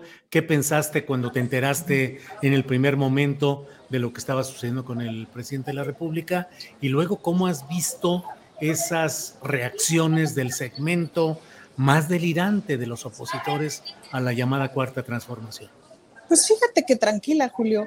A mí me dio mucho miedo la primera vez que le dio COVID, porque ahí sí fue así de no, güey, ¿no? Y, y me acuerdo que hasta en un chat de los que luego estoy, que alguien puso un chiste y le puso un contestón así de ni se te ocurra ir para allá porque les incendio el chat. Y silencio absoluto. Este. Y esa vez sí me dio mucho miedo. Y ahora no, la verdad es que estaba como tranquila, como que la información que dieron, el tweet que dio el presidente, que puso el presidente, etcétera, me pareció bastante lógico. Pues es que todas estas informaciones, ay Julio, pues es que las escucho todos los días y ya, la verdad es que a palabras necias, oídos sordos, en realidad me empezó a divertir mucho el asunto. Y ya cuando me acabé de divertir profundamente fue cuando el presidente sal- salió con su video de 18 minutos de paseo por Palacio Nacional. Y claro, mientras yo veía su video y escuchaba sus historias y todo esto y el choro y, y tal, yo pensaba, este, este señor se murió de la risa dos días, porque lo cierto es que pudo haber grabado un video al día siguiente, casi que con su pijamita diciendo un besito a todo México, aquí estoy, me estoy recuperando y ya, ¿no? Este, y no lo hizo por mañoso, es decir, no lo hizo por ver el entretenimiento, por ver ahora sí que cómo me los tengo, cómo me los tengo a la oposición y a esta bola de zánganos, pues, ¿no? Y ya, bueno, la discusión de la pantalla verde, etcétera, ya era delirante, pues, ¿no? Eh, pues de mucha diversión, Julio. ¿Y cómo arma su video de 18 minutos y es por ahí del minuto 15, creo? O sea, ya hacia el final, en donde básicamente les pinta cremas, pues de una forma muy elegante. Eso, por ejemplo, es lo que yo considero contrario a la estupidez. Entonces eso me pone muy buen humor. ¿no?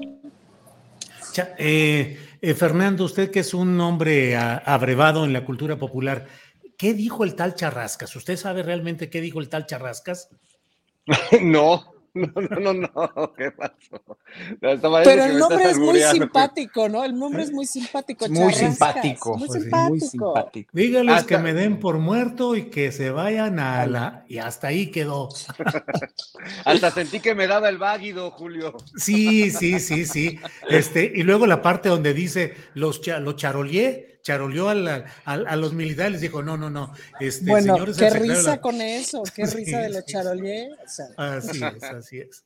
Horacio, Horacio, y em, mientras todo esto sucedía en la Cámara de Diputados se aprobaba una serie de reformas que traen eh, eh, mucha polémica con la oposición, que consideran que son actos que están ahondando el autoritarismo en México. Entre otros temas, eh, eh, derivan o se encaminan a lo que está pasando en este momento en el Senado, en este momento en el que estamos transmitiendo en vivo este programa, donde pues están tratando de realizar una sesión del Pleno Senatorial, aunque opositores tienen tomada la tribuna. Pero ¿cómo viste pues ese otro mundo de lo legislativo, Horacio? Pues la pura condición humana ahí, la pura condición de yo no quiero perder, no quiero ceder, este, y como oposición voy a, tomar la tribuna porque no estoy de acuerdo y Monreal ahí con su acuerdo que había tenido con, con, el, con los otros partidos, pues salió bailando, obviamente quedó en ridículo por eso, ¿no? En cierto sentido, pues obviamente Mo- Monreal pierde cada vez más fuerza y más, este, desgraciadamente, porque yo lo sigo considerando un político de una cepa de una cepa mm, no- noble, no maravillosa, pero sí eficiente. O sea, era un político en el cual eh, en un momento dado se podría, dijéramos, confiar, se podría pero, pero vemos que no, entonces ahí es hacer esa, esa concertación como se hace antes, ¿no? En lo oscurito, es un pacto, ¿no? Para aprobar las leyes y luego las, la- los sainetes de la oposición y, y bueno, además, no sé, no, no, no, este, eh, como moneda de cambio también la cuestión de los derechos de, de- de- de- del no posicionar políticamente hablando, no darle la candidatura a alguien que haya, algún político que haya tenido algún agravio o hay- que ha hecho algún agravio a las mujeres, se me hace muy grave, pues, ¿no? Porque eso no se, no se puede dejar como moneda de cambio, ¿no? O sea, no es una cuestión, no es una cuestión más que humana. Entonces, por eso son condiciones humanas que finalmente hacen, los hacen ver transparentes tal cual son y nos hace ver, pues ahora sí que tal cual, cual, cual vamos a votar por ellos o no vamos a votar por, esta oposición que cada vez se cae más y más y más y más. Y Morena se tiene que cuidar de tener eh, gente pues como la que le está haciendo tanto daño, nada más digo, ¿no? Bien, Horacio. Fernando Rivera, ¿cómo ves el espectáculo legislativo? ¿Viste ayer a senadores de oposición, Xochitl Gálvez, Gustavo Madero, eh, ahí eh, haciendo su acampada, una pijamada, y hoy siguen allá adelante? ¿Cómo has visto todo este espectáculo legislativo, Fernando? Por un momento creí que está. Se, fue, cortó se tantito, sí. Es, es, que está pensando, se, eh, cuando tiene una idea, es, se detiene tantito y dice, denme tantito, y entonces le pone eh, frenar. Por aquí hay una opción que dice detener cámara. Bien, nunca Pero se, ya se fue. Es que se, se está. Empezamos de ahorita. Adelante. Prevenidos, listos. No, listo no, se, se, fue. listo me pelo, dijo. Sí, listo me pelo. Ana Francis, ¿cómo has visto ese espectáculo legislativo? Desde luego, hay quienes dicen, la, los que hoy están en el poder durante mucho tiempo realizaron también plantones, protestas, tomas de tribuna, sí, sí. todo. ¿Qué opinas de lo que está pasando, Ana Francis? Pues es que hay como de plantones a plantones y de tomas de tribuna a tomas de turbina y de manifestaciones a manifestaciones y es, es importante como mirarlo. Hay una cosa a ver, hay una cosa que a mí me preocupa del Senado, porque estoy muy al pendiente del asunto de la 3 de 3, que hay presión de los señoros para que no pase, pues, ¿no? Y eso tendría que pasar y es de los pendientes del Senado de ahorita. Otra cosa que tendría que haber pasado en el Congreso Federal es lo de la prohibición de las mal llamadas terapias de conversión, de las ECOSIG, que el dictamen ya pasó en comisiones, pero no subió a pleno a votación. Y ahí es donde de pronto dice una, híjole, ¿cómo se pierde el tiempo luego en tanta tarugada? Y lo importante, pues, se manda para la goma. Eh, es interesante el asunto de la discusión en el Senado. O sea, creo que ya hay muchas cosas interesantes. La pérdida de poder de Monreal es brutal, Julio. Eso es, sí. yo creo que eso es lo más trascendente de esto que está pasando. Es decir, no van a aguantar mucho, hombre, por Dios. Eh, no aguantan mucho. Eh, y pues la neta es que pues los de Morena pues sí aguantan más porque por la misma pues por la misma historia Julio la verdad. sí, sí, sí, este entonces estos no aguantan mucho y no tienen a grupos de manifestantes afuera apoyándoles en su moción. O sea no hay qué te digo eh, hordas de ciudadanía afuera del senado defendiendo que se nombre el consejero del INAI lo cual no necesariamente significa que no, o sea, yo creo que quizás podría resolverse de mejor manera el asunto del INAI. Yo también tengo mis reservas con el INAI porque la experiencia que tuve como sociedad civil para solicitud de información de presupuesto de cultura de la Ciudad de México, pues nos tomó dos años y una lana de pagar gente que pudiera estar haciendo este, las solicitudes como tenía que decir la palabra. Entonces, pues eso no es una atención a la ciudadanía, digamos, ¿no? Uh -huh. eh, entonces, que tú digas mi gran opinión del INAI, pues no, la neta no. Uh -huh. Ahora te voy a decir una cosa, como diputada tengo la facultad de solicitar información a quien, a cualquiera de las instituciones y se supone que me tienen que contestar y de todos modos no te contestan. O sea, la alcaldía Benito Juárez le he preguntado 70 veces cosas importantes de su presupuesto de cultura, de su presupuesto de igualdad. No contestan ni los buenos días, les vale tres kilos de maciza. Eh, y no le hacen caso al INAI y no le hacen caso a nadie, ¿me explico? Entonces, uh -huh. pues, es decir, lo que necesitamos es que las instituciones y las personas en las instituciones cumplan con lo que se tiene que hacer. Si tienes que poner una institución en medio o un mecanismo en medio que de todos modos no funciona porque la persona en cuestión es deshonesta, pues entonces el mecanismo sale bailando, ¿me explico? Pero bueno, lo interesante del Senado es justamente como la circunstancia política del juego de poderes. Vamos a ver cómo se resuelve y en qué deviene. Bien, Ana Francis. Fernando Rivera Calderón, ¿se tomó usted su momento sabático para reflexionar sobre la sesuda pregunta que le hicimos? Y entonces dijo, no, no, mejor ahorita me salgo este, y regreso ya cuando calibre todo. Me hago Fue un váguido. ¿Eh? Fue un váguido, Julio. Quería ver si especulaban sobre mi ausencia. Fuiste un váguido, órale, órale. Este, pero no fue presunto infarto, fue nada más un váguido. Nada más el váguido, este, pero bueno, todo, todo bien. Y bueno, so- me quedé que, que- simplemente decía que esa pijamada del terror, pues sí me dio, me dio un poco de miedo, el, el- la puesta en escena. Eh, ojalá hubiera tenido un poco más de producción o de, o de gracia, porque sí, como les decía, cuando vi al senador Madero ahí rodando como, como manatí al lado de Xochitl Galvez, parecía una escena más digna de, un canal este, pornográfico que del canal del Congreso. Pero bueno, este, dentro de todo, y, como yo no soy eh, senador y no tengo que padecer esas, esas este, vergüenzas, pues la verdad yo lo veo con un- cierta diversión, aunque no es precisamente divertido el tema que está de fondo en ese asunto. Fernando, y sobre lo que decía eh, Horacio de, eh, del senador Monreal, eh, decía, bueno, es un político de cepa, con experiencia, con eh, resultados concretos. ¿Usted sabe De de, sepa qué que defiende, ¿no, Julio? Sí, por Exacto, es, es de De sepa cuáles son sus intenciones. ¿De qué? Sí, ¿De qué cepa crees que es, Fernando? No, pues sepa la bola, pero sí, eh, justo esa incertidumbre eh, y esa ambigüedad política que él disfraza de yo trabajo para todos y yo no tengo preferencias y yo soy ecuánime, madre, ecuánime, como, le, como decía el polibos. Pues Gordolfo realidad- Gelatino, ¿no? Soy Ay, madre. Gelatino. Ay, madre. ¿Te acuerdas que Gordolfo le pedía a su madrecita, a su cabecita, ecuánime, madre, Así, ecuánime"? así, ¿no? Con las cejas hasta acá, ¿no? Sí, sí, sí, sí. Bueno, pues eh, Ricardo navega con bandera de ecuánime, pero creo que en realidad el mensaje que da es de una ambigüedad política muy, muy cañona que hace desconfiar, pues primero que nada a sus propios correligionarios o a sus propios compañeros de partido. No conozco un solo morenista que confíe en Monreal eh, y en las o que tenga la certeza de que Monreal va a legislar o va a actuar en favor de una propuesta del presidente o de una propuesta que impulsa eh, el partido en general.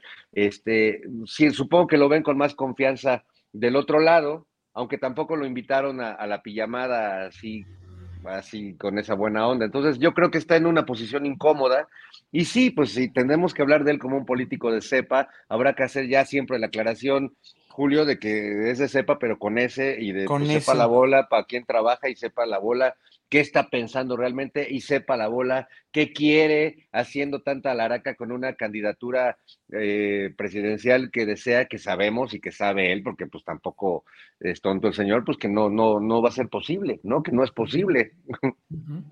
Horacio Franco, em, ¿ves al presidente López Obrador como en una nueva etapa, así como reloaded, así como recargado, como que a partir de la conferencia de mañana de prensa hoy, este, sí fue muy duro, siempre lo es, pero como que ahora regresó y dijo, señores, esto es así, asá, pasó revista a todos los temas críticos, fijó su postura, dijo, hay dos proyectos, uno es el de ellos, uno es el de nosotros. Pues ¿Crees que sí? sí. ¿Cómo lo ves, Horacio? Pues, llegó con la espada desenvainada de cuat- después de cuatro días de no haber dicho nada, más que la, obviamente, pues estaba guardando todo. No, no, no. A mí me encantó porque ahora sí vomitó y vomitó y vomitó verdades y cosas, cosas absolutamente. O sea, lo del avión presidencial y luego lo volvió, volvió a hacer hincapié al final de la conferencia. Y, y, o sea, sí, sí, sí, puso los puntos sobre las IES, pero de una manera mucho más ejecutiva. Yo creo que, yo creo que eh, en un momento dado nos habíamos confiado en las mañaneras de un AMLO que nos iba a dar clase de historia, pues nos dio otra vez, ¿no? Y eh, eh, que de un AMLO que hablaba lento, que hablaba pausado, esta vez fue, fueron tantas las cosas que teníamos que oír, además que no dijo los cuatro días que o sea, las, las resumió y las sintetizó de una manera muy inteligente, o sea, su cabeza está funcionando al 100, eso no me queda duda, ¿no? Es increíble cómo, y estaba yo haciendo un estudio así, este, eh, casi lingüístico de, de la cuestión de, de este, de AMLO, ¿no? De, de- cómo no, no pronuncia, dijéramos, nombres extranjeros bien, pero tiene una capacidad de, de citar a, a, Tolstoy, de citar a, a, tantos escritores o a, tanta, o tantos historiadores que, que dices, es que, es que ¿cuál capacidad vale más la pena? La capacidad de tener una fonética, no es cantante. No es cantante, es un jefe de Estado, no es este, no es eh, eh, declamador de poesía, no es actor, ¿no? En, ese caso, sí tienes que tener, si vas a actuar o si vas a cantar en otro idioma, tienes la, toda la obligación de pronunciar bien un idioma.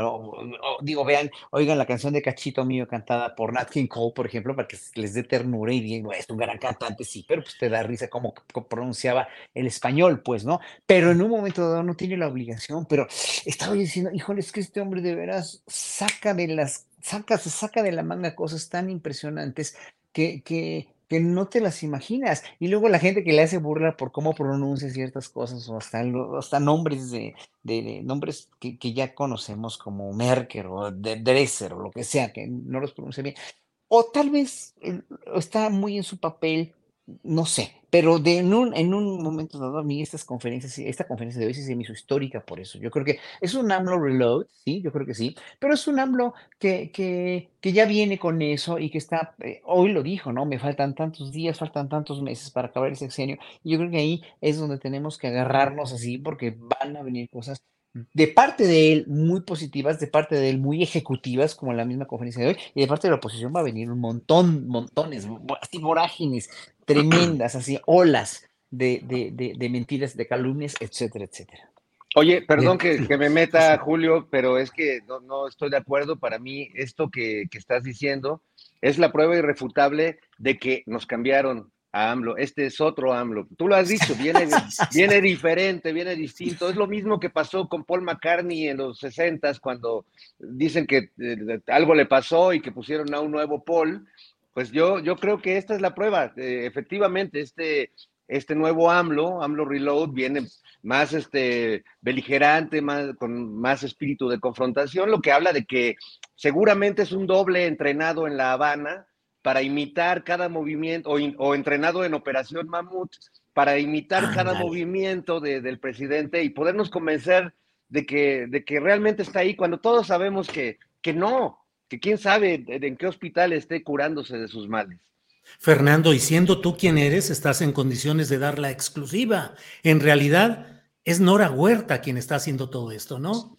En realidad, bueno, no quería quemar a las fuentes de Raimundo Riva Palacio, pero es Nora Huerta, efectivamente, eh, Jairo Calixto, mis compañeros. No quisiera ser quien los delate aquí públicamente, pero son ellos, Julio. Efectivamente son ellos. Perfecto. Además, aquí queda como en aquellas notas del Nacional, al cabo que nadie nos ve, aquí Exacto. queda nomás entre nosotros, ¿no? Nadie Total. supo, nadie sabe. Nadie. Así es. Ana Francis, ¿cómo ves a la oposición? ¿Desesperada? A mí me da la impresión de que en estas horas del domingo de Mérida en adelante, como que estamos en una nueva etapa, en un nuevo ciclo político, y me da la impresión de que hay una gran desesperación más ahora en la oposición y que pueden ir buscando salidas igualmente desesperadas. ¿Cómo será la cosa, Julio? Que fíjate que Federico Dorin, que ahora es el coordinador parlamentario del PAN en la Ciudad de México, porque ven que Von Reddick pues está vinculado a proceso ahora. Entonces quedó Federico Dorin como su coordinador parlamentario y varios días no vino. Parece que le dio COVID, aunque había unas otras versiones, pero no vino. Y ahora que vino el jueves, hasta casi lo abracé y le dije, por favor, ya no falte, porque esta gente no tiene oficio político. Y son unas discusiones y unos insultos, Julio, y groserías, pero de terror. O sea, hemos tenido una serie de intimidaciones en la última semana, porque pues a gritos y sombrerazos y groserías y descalificaciones y asesores así grabándote con su teléfono y, y de mucha desesperación. Y hasta antes de, antes de, de decirle a Dorin que lo extrañaba, que era una frase que yo jamás pensé que iba a decir. Sí, fíjate, Este, claro.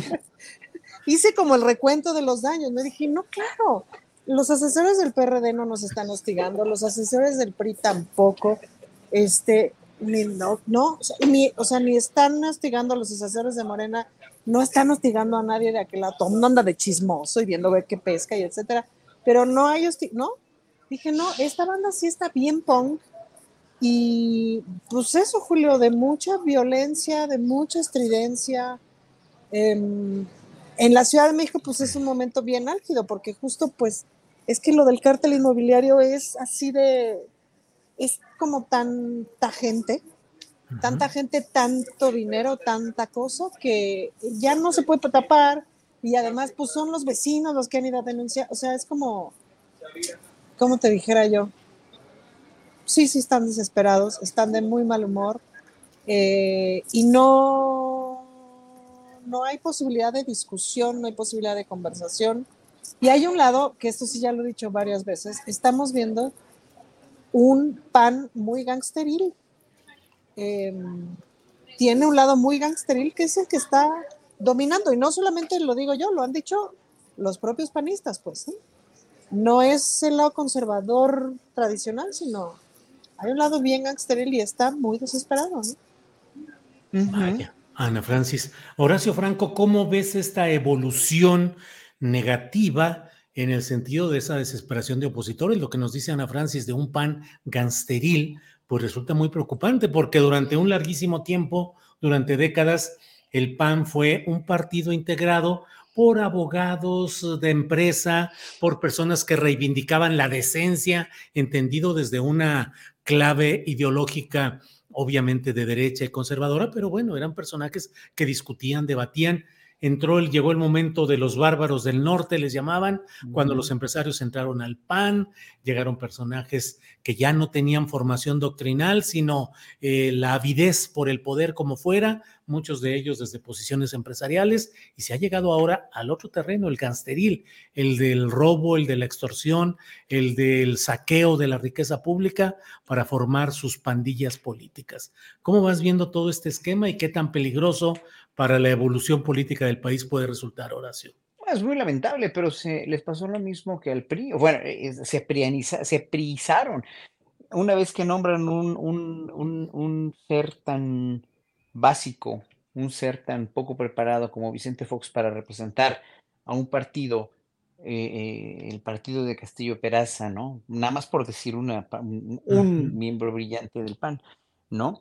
Eh, hay algunos otros, digo, también se a mí se me hace un buen político, ¿no? Pese a todo lo que, lo que le puedan achacar, es un político bastante más honesto. O el mismo, este, el, el exgobernador de, de, de, este, de Chihuahua, este, se me fue el nombre ahorita. Este, y no tengo micro, eh, Corral, sí, Javier Corral. Este, es que aquí tengo mi querido Rayo McQueen, que siempre discutimos aquí en el chat, que, que sí tiene microinfartos, se le olvidan los nombres. No, señor, no, señor. Una gente con un microinfarto no hila las sentencias, las, las frases que, está, que hilo AMLO hoy y, no hace lo que hace. O sea, yo no tengo microinfarto si se me olvidan los nombres, son muchos nombres. Yo también. ¿no? Digo, no, no es ninguna mala cosa, pero bueno, y, y, siento que conozco a tanta gente, es tanta gente en la política, en la música, en la cuestión de la relación y, con mi negocio también, que son, son tantos nombres que no me los aprendo, pero eso no tiene que ver con microinfartos, nada más lo aclaro.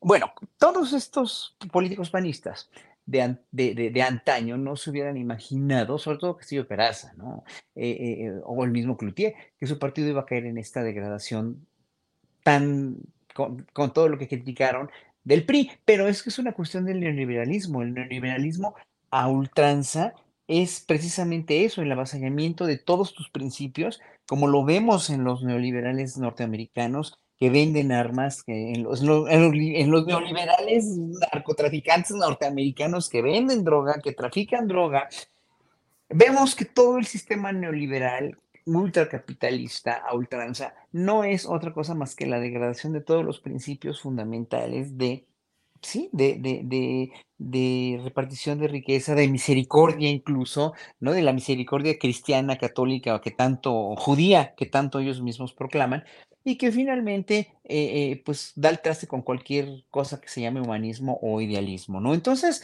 el PAN lo, al PAN lo que le pasó es eso, se contaminó de un neoliberalismo total y absolutamente antihumano y, y dio por, por, por sentado que, que todas esas prácticas que hacían los periodistas eran prácticas que se valían o que eran válidas para tener o lograr lo que ellos querían, lo, lo que ellos quisieran. Y eso es lo que pasó, nada más. No tienen, aquí tienen, aquí es una cuestión ya humana de ambición, nada más. Bien, Horacio. Eh, Fernando Rivera Calderón, pues para entrar a temas más agradables, ¿cómo ve usted la lucha política entre los principales aspirantes de Morena y, o de la 4T a la presidencia de la República?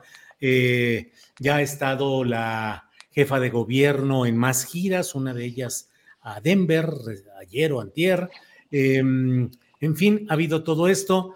Eh, tuvo su probadita de, de mañanera Adán Augusto, ocupando con prudencia la tribuna mañanera, no se desbordó, no permitió que hubiera nada que implicara una ventaja sobre sus demás contendientes. Marcelo Ebrard ahí sigue, Fernández Noroña, en fin, por favor, ayúdenos de cómo ve el corcholatómetro. Bueno, pues creo que fue una buena semana para los eh, candidatos o las corcholatas, o como les quieran llamar, porque justo el, vacío que dejó, bueno, no vacío, pero sí el, el que no estuviera presente eh, el presidente y que dejara ese espacio, pues permitió que se lucieran de algún modo, quizás el que más, Adán Augusto, aunque eh, se agradece la contención que tuvo al tener ese reflector y ese micrófono y no utilizarlo a pesar de la insistencia de, de, varios periodistas, pues que querían sacarle alguna declaración al respecto o que aprovechara como esa ventaja que le pudo dar en esta semana tener la bañanera. Yo vi que los reporteros estaban muy contentos porque en lo que Andrés Manuel contesta una pregunta, Adán contesta 20. Eh, no hay este fábula de Sopo, ni canción de Chicoche, ni, ni cuento, ni eh, anécdota histórica.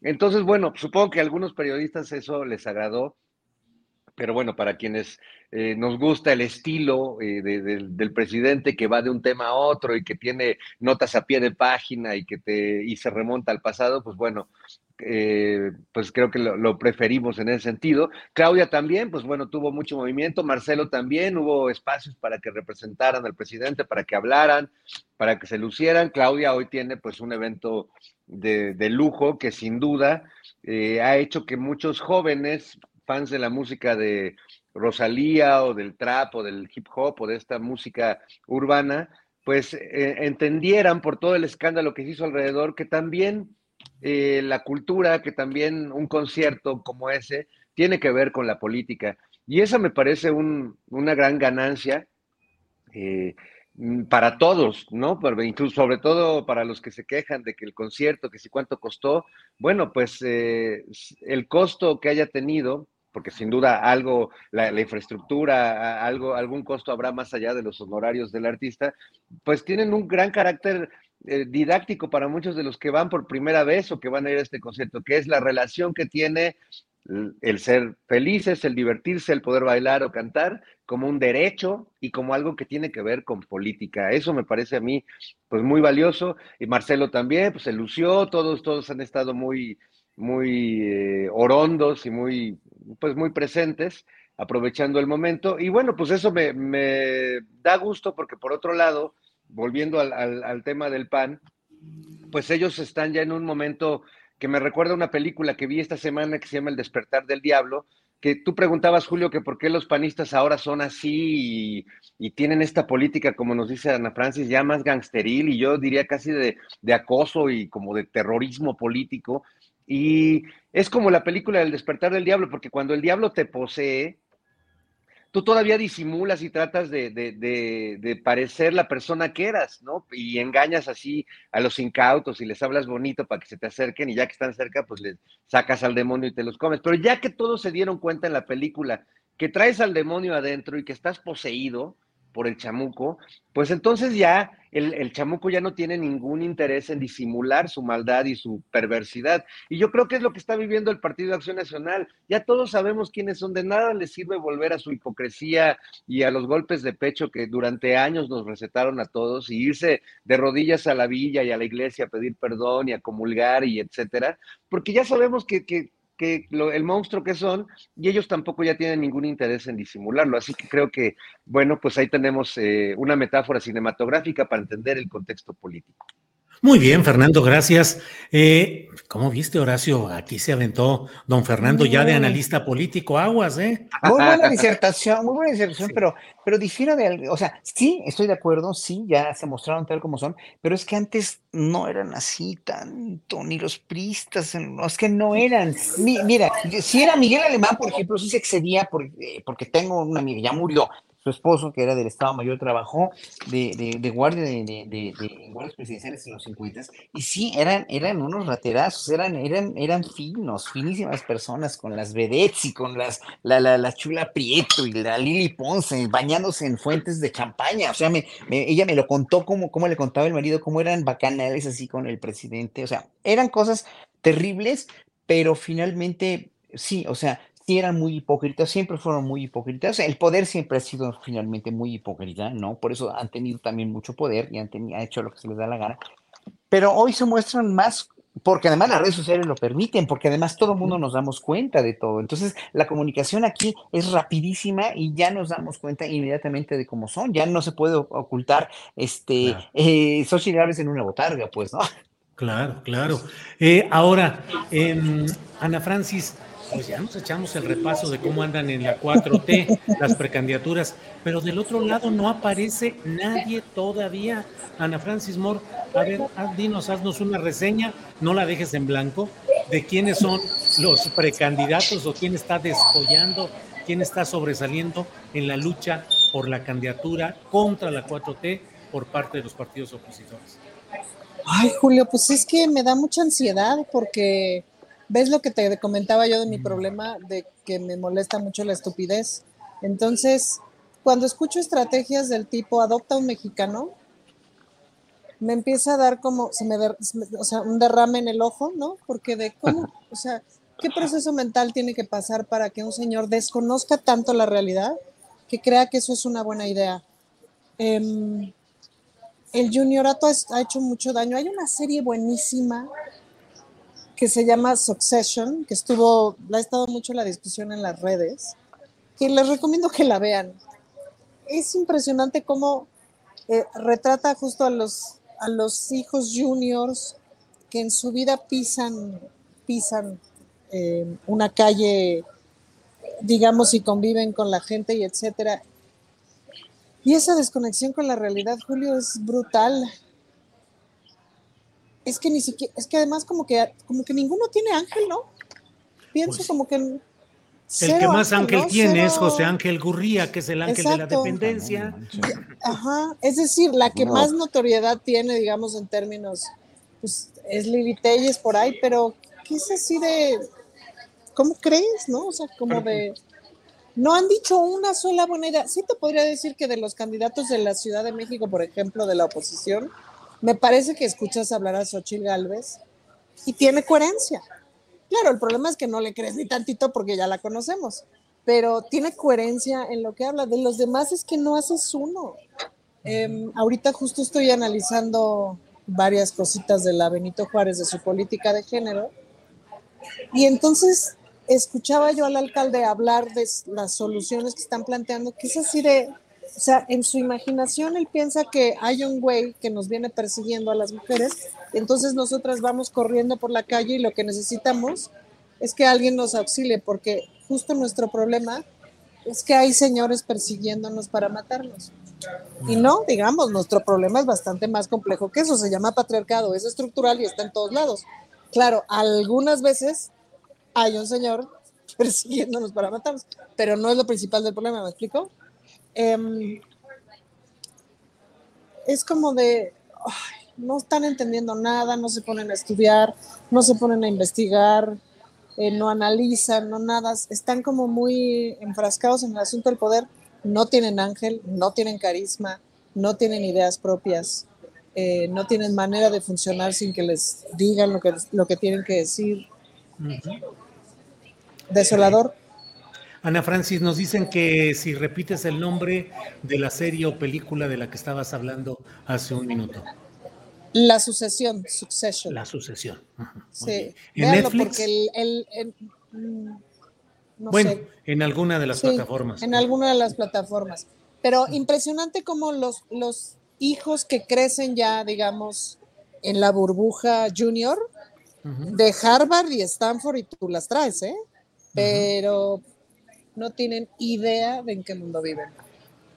Bueno, pues gracias, Ana Francis. Fernando Rivera Calderón, entramos a la fase final de nuestro programa para el canal 22, así es que dos minutitos para una postrecito, por favor, Fernando. Ah, bueno, pues ¿qué será? Eh, pues retomemos el, el inicio, la música urbana, eh, el peso pluma, que son corridos tumbados, que ahora está muy de moda y que me entero que, pues ahora el ascenso de los artistas a, la fama global, pues eh, tiene mecanismos muy diferentes a los que tenían los, eh, los artistas de hace 40 años o de hace 30, es decir, ya no es necesario construir una carrera durante muchos años y picar piedra, etcétera, sino que gracias un poco a las plataformas, a, a lo que hace Spotify, Apple Music, YouTube, eh, un artista o un joven como, como Peso Pluma o personajes eh, como Bad Bunny o como Rosalía, eh, pueden volverse, eh, ascender a un éxito pues que no tiene referentes anteriores porque es de una masividad este, monstruosa en cuestión de meses o semanas. Eh, seguramente muchos no habíamos escuchado a Peso Pluma porque Peso Pluma es un, es un artista muy, muy joven y esta semana, por ejemplo, va, va a estar entrevistado por Jimmy Fallon en un show, el Late Night Show en Estados Unidos muy importante, donde yo sé que muchos artistas mexicanos han soñado estar y artistas que han tenido mucho éxito, eh, que, que- éxito en México, pero que no han logrado trascender. Es curioso que la trascendencia de, de los artistas hoy en día en esta época hiperglobalizada no sea como lo pensaron los artistas, eh, mis predecesores y mis compañeros de generación, que era vamos a triunfar en Estados Unidos imitando a los gringos, o vamos a pegar en Inglaterra o en el mundo sajón imitando como casi el 90% de los grupos de rock que todos conocemos, que son imitadores de... Lo que está Los lo que está pegando es volver a la, a la tradición de la música popular, y ahí está el grupo Claro. firme, y ahí están los corridos tumbados de peso pluma. Quizás el contenido a muchos les, pare- les parezca vulgar o misógino o lo que sea, pero es curiosamente la música más tradicional, la que encarnada por gente muy joven está pegando en todo el mundo. Bien, pues llega el momento de decirle al canal 22, gracias por la retransmisión de este programa. Seguimos adelante. Bien, Horacio Franco, postrecito, por favor. Complementando lo que decía Fer, porque estoy totalmente de acuerdo, estas carreras fatuas que inventan para sacar lana y para sacar cosas nuevas y, y para, para sacar hasta videos grotescos en los cuales lo, a veces, en verdad, ¿eh? a veces me, me, me, asombra toda la erotización que, que hay en esos videos y yo que, o sea, yo que soy tan abierto en, en- en la sexualidad y en, en- ningún, no, no tengo ningún problema con eso. A veces veo estos videos y digo, ¿cuánto contenido sexual para un niño, para un adolescente, para quitarle, para, para, para no dejar nada, nada, nada, nada en la fantasía o simplemente para ser tan explícitos, pues, ¿no? Pues estos- estas cuestiones de los videos, de la cuestión de, de- de todas las nuevas corrientes, sí, eh, obviamente son terribles, son insustentadas, dijéramos, por una carrera, ¿no? No están sustentadas por una carrera, lo cual a mí me tiene sin cuidado, porque pues, una carrera es una carrera como la tuya, como la de Fer, como la de Ana Francis, por años y años y años cimentadas en trabajo, en experiencia, en expertise, como dicen, y finalmente lo que, lo que ahora nos, nos va a afectar más es la- el futuro de todos nosotros y de todos ellos también con las inteligencias artificiales, ¿eh? Agárrense ahí. Y pues nada más, ese es mi potecito izquierdo, con que el domingo a las siete y media estoy invitado a dar un concierto para los niños, el Día del Niño. Ahí está, miren el, el anuncio. Ahí viene el Coco. Es el Coco. El Coco es el Circuito Orgullo Cultural de Ocoyoacac, en el maravilloso pueblo de Ocoyoacac, donde tienen un presidente municipal y, que yo no, he tenido el gusto de conocer, y un gran amigo, Luis Esteban Galicia, el curianito, que le decíamos hace años, Gana Francis, te debes de acordar de él, de, de Luis Esteban Galicia, es el encargado de cultura. Me ha invitado a este circuito de orgullo cultural de Co- Ocoyoacac a dar un concierto para explicarles a los niños un poco, he dado muchos conciertos didácticos hace muchos años, ¿eh? ya no tengo esas becas que pedí para dar esos conciertos, pero yo considero que la eh, orientación vocacional en México es una gran tragedia en muchos aspectos. Entonces, para eso pedí esas becas hace muchos años para dar conciertos didácticos, enseñar a los chavos, decirles cómo llegué yo a la música, cómo por pura casualidad fui por, como el burro que tocó la flauta y luego me enamoré de la música clásica, etcétera, lo que ya todo el mundo sabe. Entonces esa experiencia de decirles que sean quienes tienen que ser, de que descubran sus talentos, de que descubran su vocación y su pasión finalmente, que es lo que en todo eso redunda, y decirles a los papás también, porque para mí es muy importante que los papás sepan para que apoyen a los hijos en estos conciertos didácticos, que bueno, ya de hace muchos años que hoy voy a dar uno el Día del Niño, allí en Ocoyoacac. Entonces a las siete y media allí en la plaza de Ocoyoacac, este, y, y bueno, pues eh, ojalá que vaya la gente que vive por allá. Muy bien, Horacio, gracias. Ana Francis Moore, postrecito final, final para despedir el programa. Por favor, Ana Francis. Dos cuestiones. La primera, Marco Alvarado dice que creo que todo el problema es el patriarcado y debería de ver que todo se origina por el capitalismo. Yo lo que te digo, Marco, es que es el patriarcado capitalista el origen de muchos de los, de los problemas, o el heteronorma patriarcal capital y falocentrismo, si lo puedes pronunciar. Eso. Y por otro lado, invitarles este domingo 30 de abril a las 12 del día vamos a estar en el Parque Presidentes Ejidales. Va a haber un show de cabaret para infancias con Andrés Carreño, con Cabaret Misterio que se pone súper divertido. Este, vamos, a, vamos a rifar unos, unas bicicletas, patines y así, patines del diablo que la gente ha regalado, Julio, y que les echamos un en los talleres de por ahí de Coyoacán y que luego las compañeras les echaron para dejarlas chulos de bonitos y mecánicamente impecables y vamos a rifar, son casi 50. Hay hasta, hasta una avalancha, ¿se acuerdan de las avalanchas? Qué bonita. Sí, sí, sí. Que yo me iba a subir para aventarme así de la bajada, pero dije, ya no estoy en edad de partirme la crisma. Y entonces, pero bueno, en el Parque de Presidentes Ejidales, en Coyoacán, en Coyoacán, a las 12 del día, ahí vamos a estar en el festejo de las infancias, este domingo 30 de abril. Vengan porque se va a poner re bueno. Bueno, pues entonces con estas, uh, con estos postrecitos damos por terminado este programa y entramos y nos vemos la próxima para platicar de y de aquellos. No, pues sí. y, de, de les, y, de lo que le dijo el presidente a aquellos que, que Sí, de, dijo el Charrascas, pero con silbidito. Gracias, Ana, Horacio, Fernando. Gracias. Nos vemos pronto. Julio. Saludos. Se queda de frase, no te vaya yo a mandar a donde, te, a donde manda el Charrascas. Sí, el, Charrascas. así es. Hasta luego, gracias. Gracias. Son las 3 de la tarde. Son las 3 de la tarde con tres minutos. Vaya, vaya, que se va el tiempo. No se vaya usted porque tenemos todavía recomendaciones de fin de semana, cinco minutos de inclusión y regresa para ello mi compañera Adriana Buentello. Adriana, ya, ya entramos aquí a otra etapa del programa, Adriana. ¿Tú sabes chiflar? Mm, no, creo que no. a veces me sale como que a veces... Mejor síguele con el programa, Adriana. Sigue adelante con el programa. Pensé, que, pensé, que pensé que iba a ser de esas veces en las que más o menos le sale. No, pero no, es que hay unos que tienen una potencia. Ángeles tiene potencia, pero me chifla a dos kilómetros y obedezco. Bien, ah. Adriana. Pues adelante, Adriana. Julio, eh, en esta ocasión no tendremos a Daniel Robles. Eh, desafortunadamente no pudieron, hay mucho trabajo, que es la parte positiva, hay muchas, muchos proyectos y muchas cosas que están caminando. Ya los tendremos, bueno, ya tendremos a nuestro querido Daniel la próxima semana, pero tenemos a lista María Hahnemann con las recomendaciones musicales. Adelante, María, muy buenas tardes. Hola Adri, Julio y a toda la tripulación y comenzamos con las recos musicales y arrancamos con una preventa y es nada más y nada menos que de una de mis artistas favoritas, la gran Lila Downs, que desde el miércoles ya salieron sus boletos a la venta para su espectáculo llamado Dos Corazones, que será el primero de noviembre en el Auditorio Nacional. Presentará nuevo material y el material de siempre, un showzazo. Y ya que andamos un poco fuera de lo clásico, hoy y mañana se presentan en el Foro La Maraca en la colonia Narvarte varios artistas como Eli Guerra, Aterciopelados, Álvaro Enríquez y hoy Rubén Albarrán y mañana Leonardo de Lozane. Hay ventas de boletos en Ticketmaster.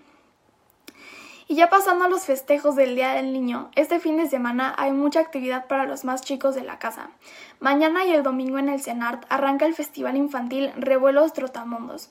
Es un festival creado para que todos se la pasen increíble. Hay actividades para bebés de un mes hasta para toda la familia. Teatro, cuentos, música, talleres, experimentos, juegos, todo sin costo. Entren a la web del CENART www.cenart.gov.mx y vean toda la programación. Muy recomendable. Y la Orquesta Filarmónica de Jalisco no se queda nada atrás. Este domingo festeja en el Teatro de Gollado a los niños con una travesía mágica por las obras sinfónicas más asombrosas de la Tierra. Y hablando del Día del Niño, hoy nos acompaña en Astero Informa el compositor Axor, que tiene un proyecto padrísimo para los niños. Bienvenido a Astillero Informa, Axor, un gusto tenerte por acá. Hola, muchas gracias, María.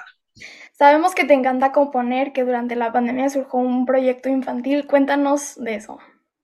Mira, en realidad lo hice un proyecto infantil porque esto va sobre todo en relación a la ecología, a todo lo que está sucediendo.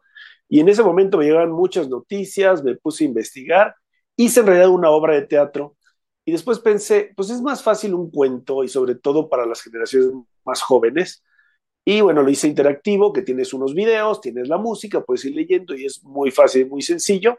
Este, bueno, pues esa fue un poquito la idea y como dice, sí, me sobraba muchísimo tiempo, como creo que a todos.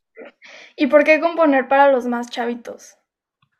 Mira, yo creo que es una preocupación fuerte lo que está pasando y tal vez los más adultos pues la libremos, ya no veamos deterioro, pero creo que los más jóvenes deben ser los más eh, pues preocupados y ocupados sobre todo de lo que está sucediendo, ¿no?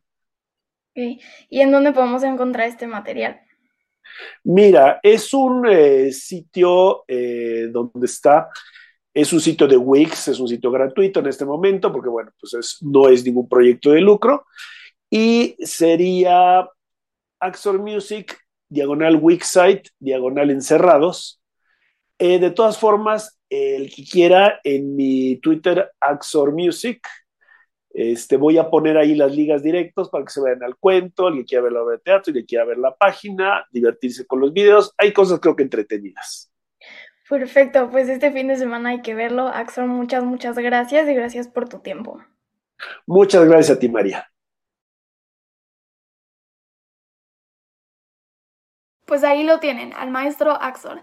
Y ya me les voy, solo que les quiero recordar a la audiencia que Astillero Informa es un proyecto que se autosustenta y vive gracias a sus aportaciones. Aquí las cuentas por si quieren donar. Y los invito a seguirme en las redes. Me encuentran en Facebook, Instagram, Twitter, YouTube y Spotify como María Jane Mambera. Les deseo a todos un feliz Día del Niño, que se festeje la infancia de nuestro país y de paso un musical fin de semana. Y si tienes un sueño, no te rindas. Y ya tenemos listo a Jesús Taylor con todas las recomendaciones. Ya lo vi agarrando la taza. Ah, ah, mira, Nora, no, ahora qué estás tomando. No te puedo decir, pero digamos que es agua de Jamaica. Ay, ajá. sí, es agua de Jamaica. No, es rojo, mira. Yo lo veo cafecito. Bueno, es más rojizo. Esa debe ser la cámara. Oye, fíjate, ahí te va mi chiflido.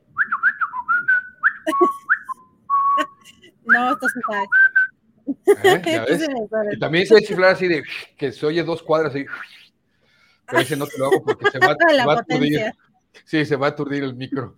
¿Cómo estás? ¿Qué tal el calorcito? Ay, no, ya ni digas que ayer sí de plano ni dormir pude. Ahora sí que tuve que poner el ventilador y, todo el kit este, pues, eh, necesario para medio poder conciliar el sueño, pero qué horror. No, ya te tengo preparado un paquete todo incluido, camión ah. sin aire acondicionado a Poza Rica, Veracruz. Allá con mi hermana te voy a mandar. ¿Eh? Este, ahí está leve el calor y luego te quejas. Cuando vengas lloras. No, hombre, yo así con el calor sí me he desmayado, así que no, ni me digas, no, yo odio el calor, así que eh, esas nada más de pensarlo ya me estreso de, esas condiciones que planteas, pero, pero bueno, en otras, en, otras este, condiciones sí, sí me animo a ir para allá, para allá, este, con mucho gusto, pero este, ¿qué nos tienes para esta semana? Pues mira, les tengo una película que me parece muy, muy buena, está en la plataforma Star Plus y la película se llama El Clan. Es una película argentina, querida Adriana, y amigos, no los saludé, saludos a todos. eh, y amigas. El Clan es una película argentina que está ambientada en la época de la dictadura en Argentina. Recordemos que esta dictadura terminó en 1983.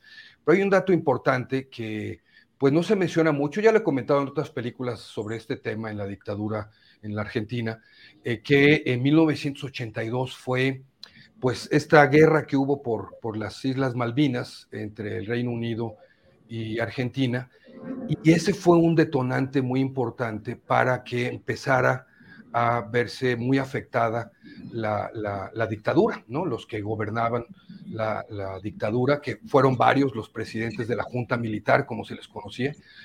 Y esta película, aunque empieza con unos segunditos diciendo que ya ha pasado la dictadura, se regresa a 1982. Y aquí vemos, querida, lo que vemos en muchos países y por desgracia también lo hemos visto en las últimas décadas aquí en nuestro país México, que es esta descomposición, como le llaman, descomposición del tejido social. Eh, en aquel entonces en Argentina, eh, apoyados por ese gobierno dictatorial, pues había muchas, muchas cosas. El mismo gobierno se encargó y sabemos de hacer cientos y cientos y hasta miles de desapariciones forzadas eh, en aquel país.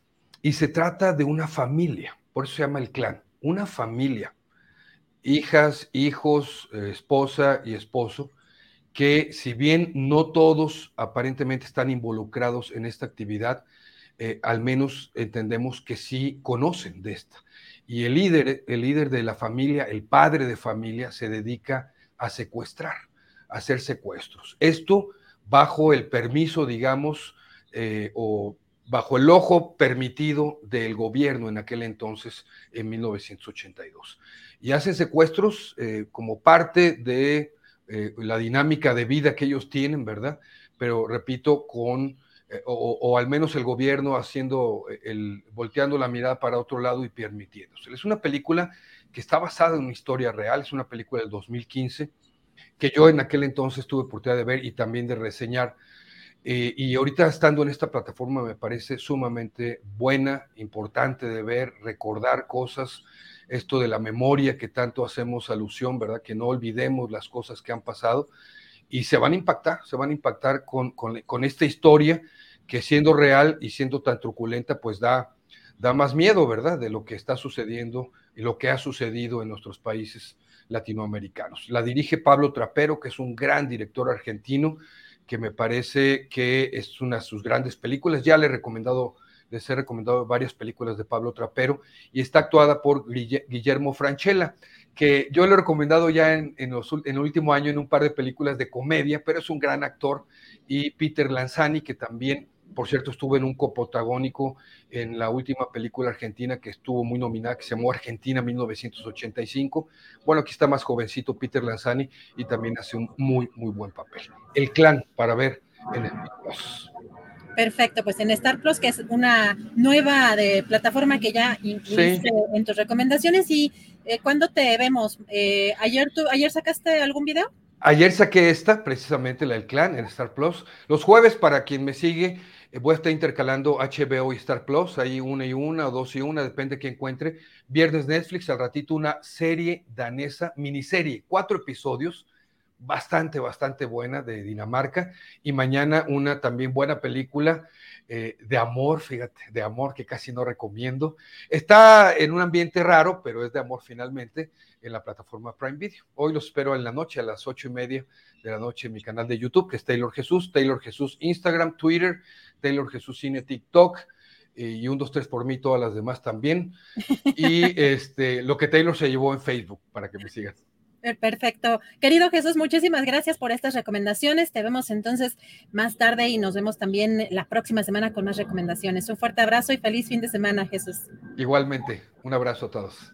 Gracias a Jesús Taylor y pues vamos, cada 15 días también tenemos recomendaciones, exposiciones y museos con Aldo. Aldo Sánchez, aquí ya está listo. ¿Cómo estás, Aldo? Muy buenas tardes. Hola, querida Adriana, muy bien. ¿Cómo estás eh, tú en este viernes que nos ha tratado muy bien el clima? No, hombre, qué bien. Bueno, ustedes, al, bueno, sí, a las personas quizá normales, pero la gente normal como yo, pues, derretidos, pero, pero aquí andamos. Aldo, ¿qué nos tienes? ¿Qué sorpresas nos tienes para este fin de semana? Pues bien, eh, dos grandes exposiciones, la verdad, este, en dos lugares muy interesantes. Y bueno, pues la primera exposición eh, se presenta en el Museo de Arte Moderno de esta ciudad, este museo pues padrísimo que construyó Pedro Ramírez Vázquez, que está involucrado en la segunda recomendación, este gran arquitecto. Y bueno, pues em, es una exposición que se llama Imaginaciones Radicales y que pues es una aproximación al acervo, a la colección del Museo de Arte Moderno, pero desde una perspectiva de género.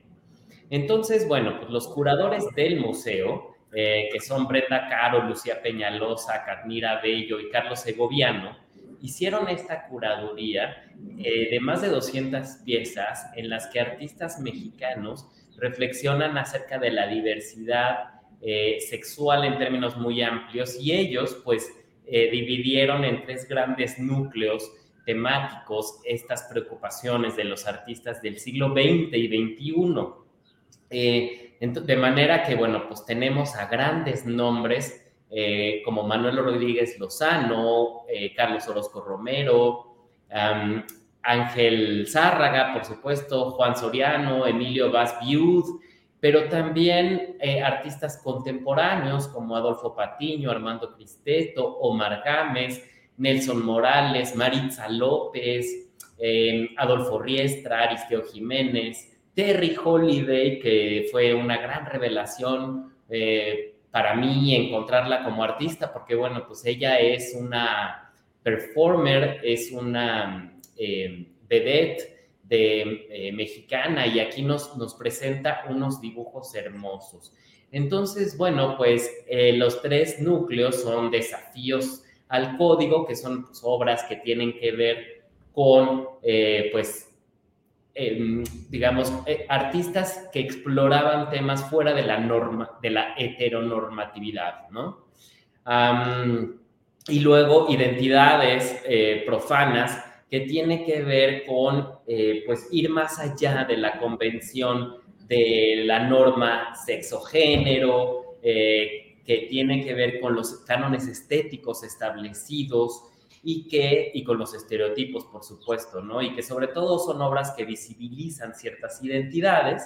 Y bueno, pues en y, por último, pues la exposición habla acerca de miradas transversales del deseo, ¿no? O sea, digamos, otra mirada hacia el deseo, hacia eh, el desnudo, el erotismo, digo, otra mirada diferente a, lo dictado por la heteronormatividad, ¿no? Entonces, bueno, pues es una exposición muy importante porque es la primera vez que el Museo de Arte Moderno aborda todos estos temas, sobre todo de una manera tan amplia, que es, insisto, siglo XX y XXI, y, están, pues hay muchas, muchas obras que son icónicas de la lucha LGBT, de la historia del arte, pero también de una visualidad eh, lésbico gay, que así, digamos, llamaríamos a principios, digamos, hace tan solo dos décadas, pero que ahora pues incluye eh, más siglas, ¿no? LGBTQI más, ¿no? Entonces, ah, pues es una exposición que vale la pena ver, donde van a descubrir a grandes artistas, van a ver obras referencias de la historia del arte mexicano. Y pues el Museo de Arte Moderno pues está ubicado en Reforma, esquina Gandhi, se pueden bajar en el Metrobús, en, en la parada de Gandhi, y pues está abierto todos los días excepto lunes.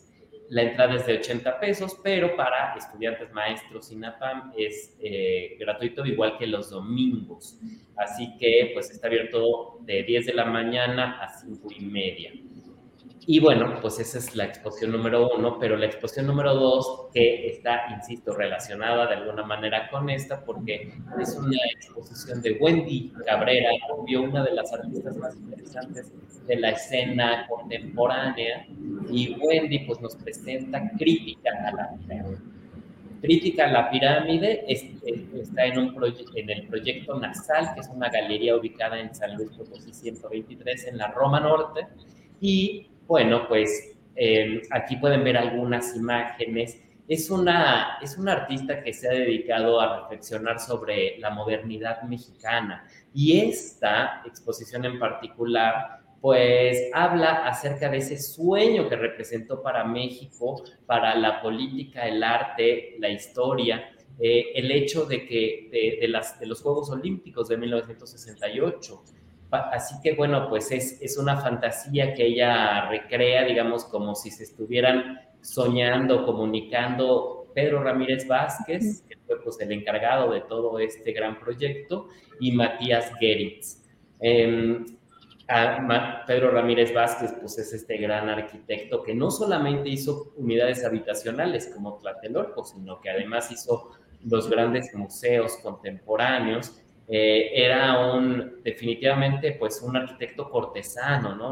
Un, arquitecto del régimen. Y Matías Geritz, pues además de artista, pues organizó exposiciones, este, tenía una propuesta arquitectónica que tenía que ver con lo espiritual y también con, lo, con el funcionalismo y además es pues, extranjero, ¿no?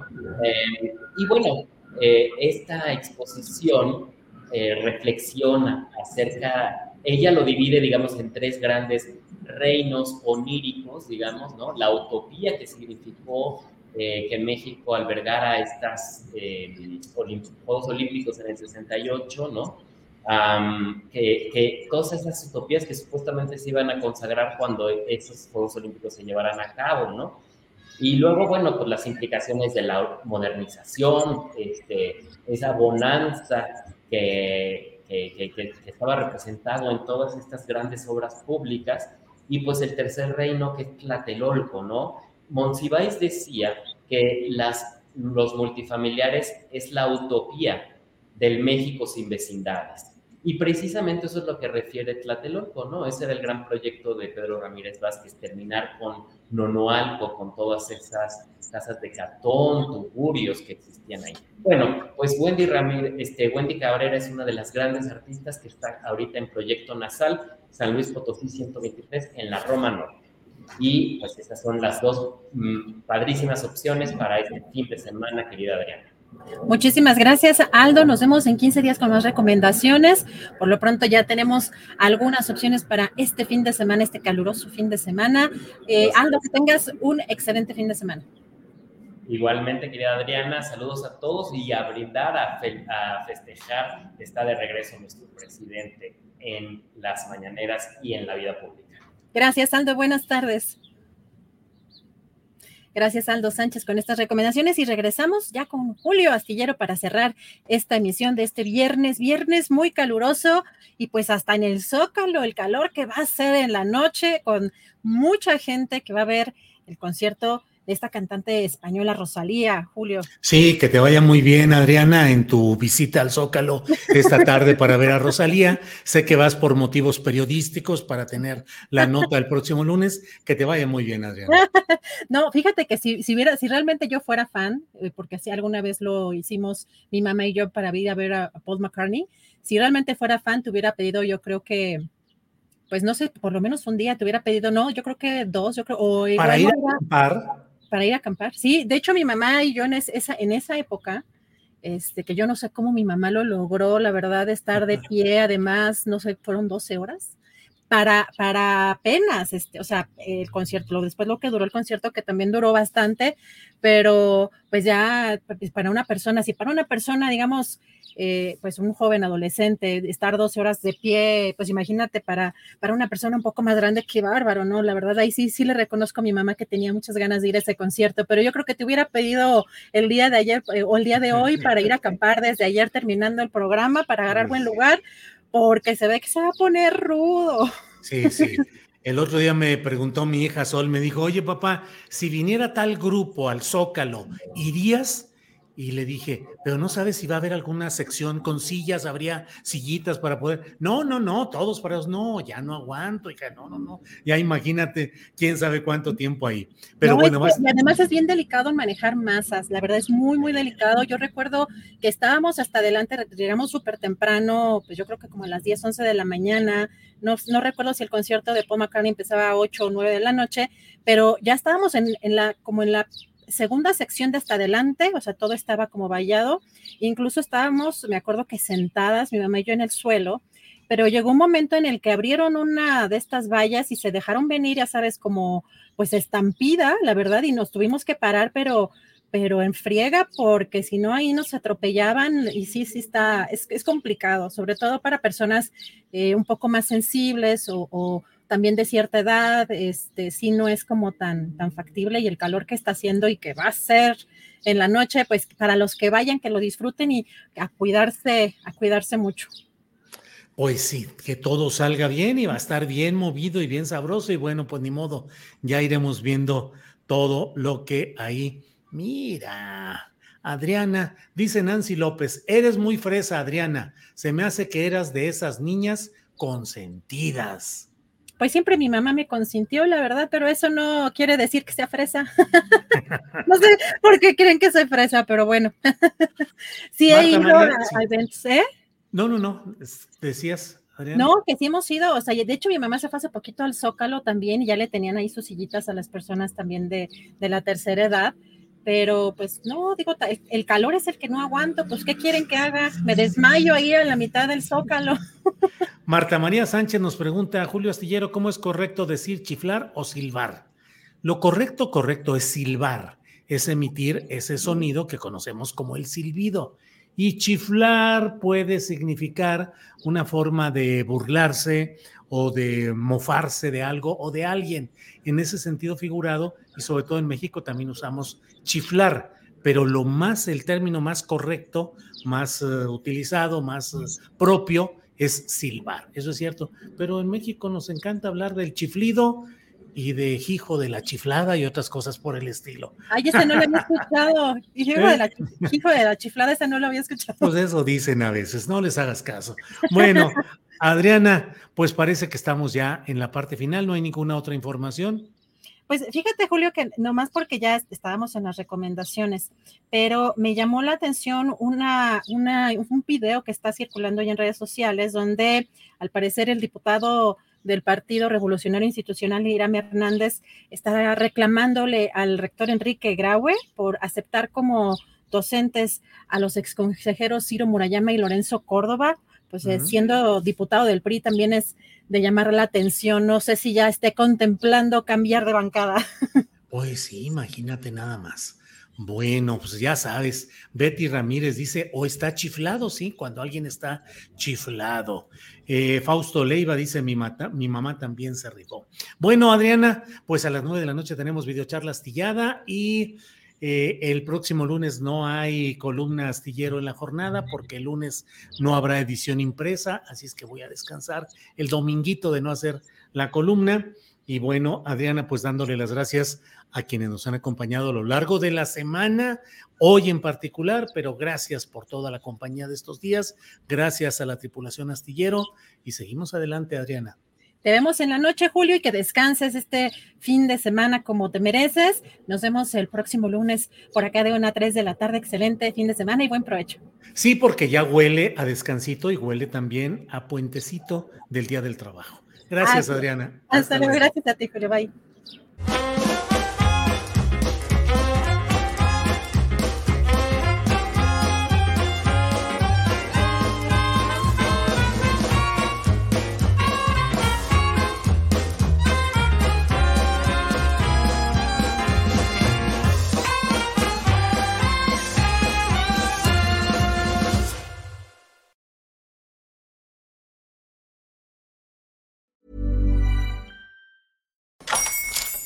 Hola, buenos días, mi pana.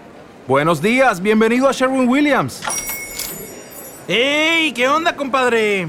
¿Qué onda? Ya tengo lista la pintura que ordenaste en el ProPlus app. Con más de 6.000 representantes en nuestras tiendas listos para atenderte en tu idioma y beneficios para contratistas que encontrarás en aliadopro.com. En Sherwin Williams somos el aliado del PRO.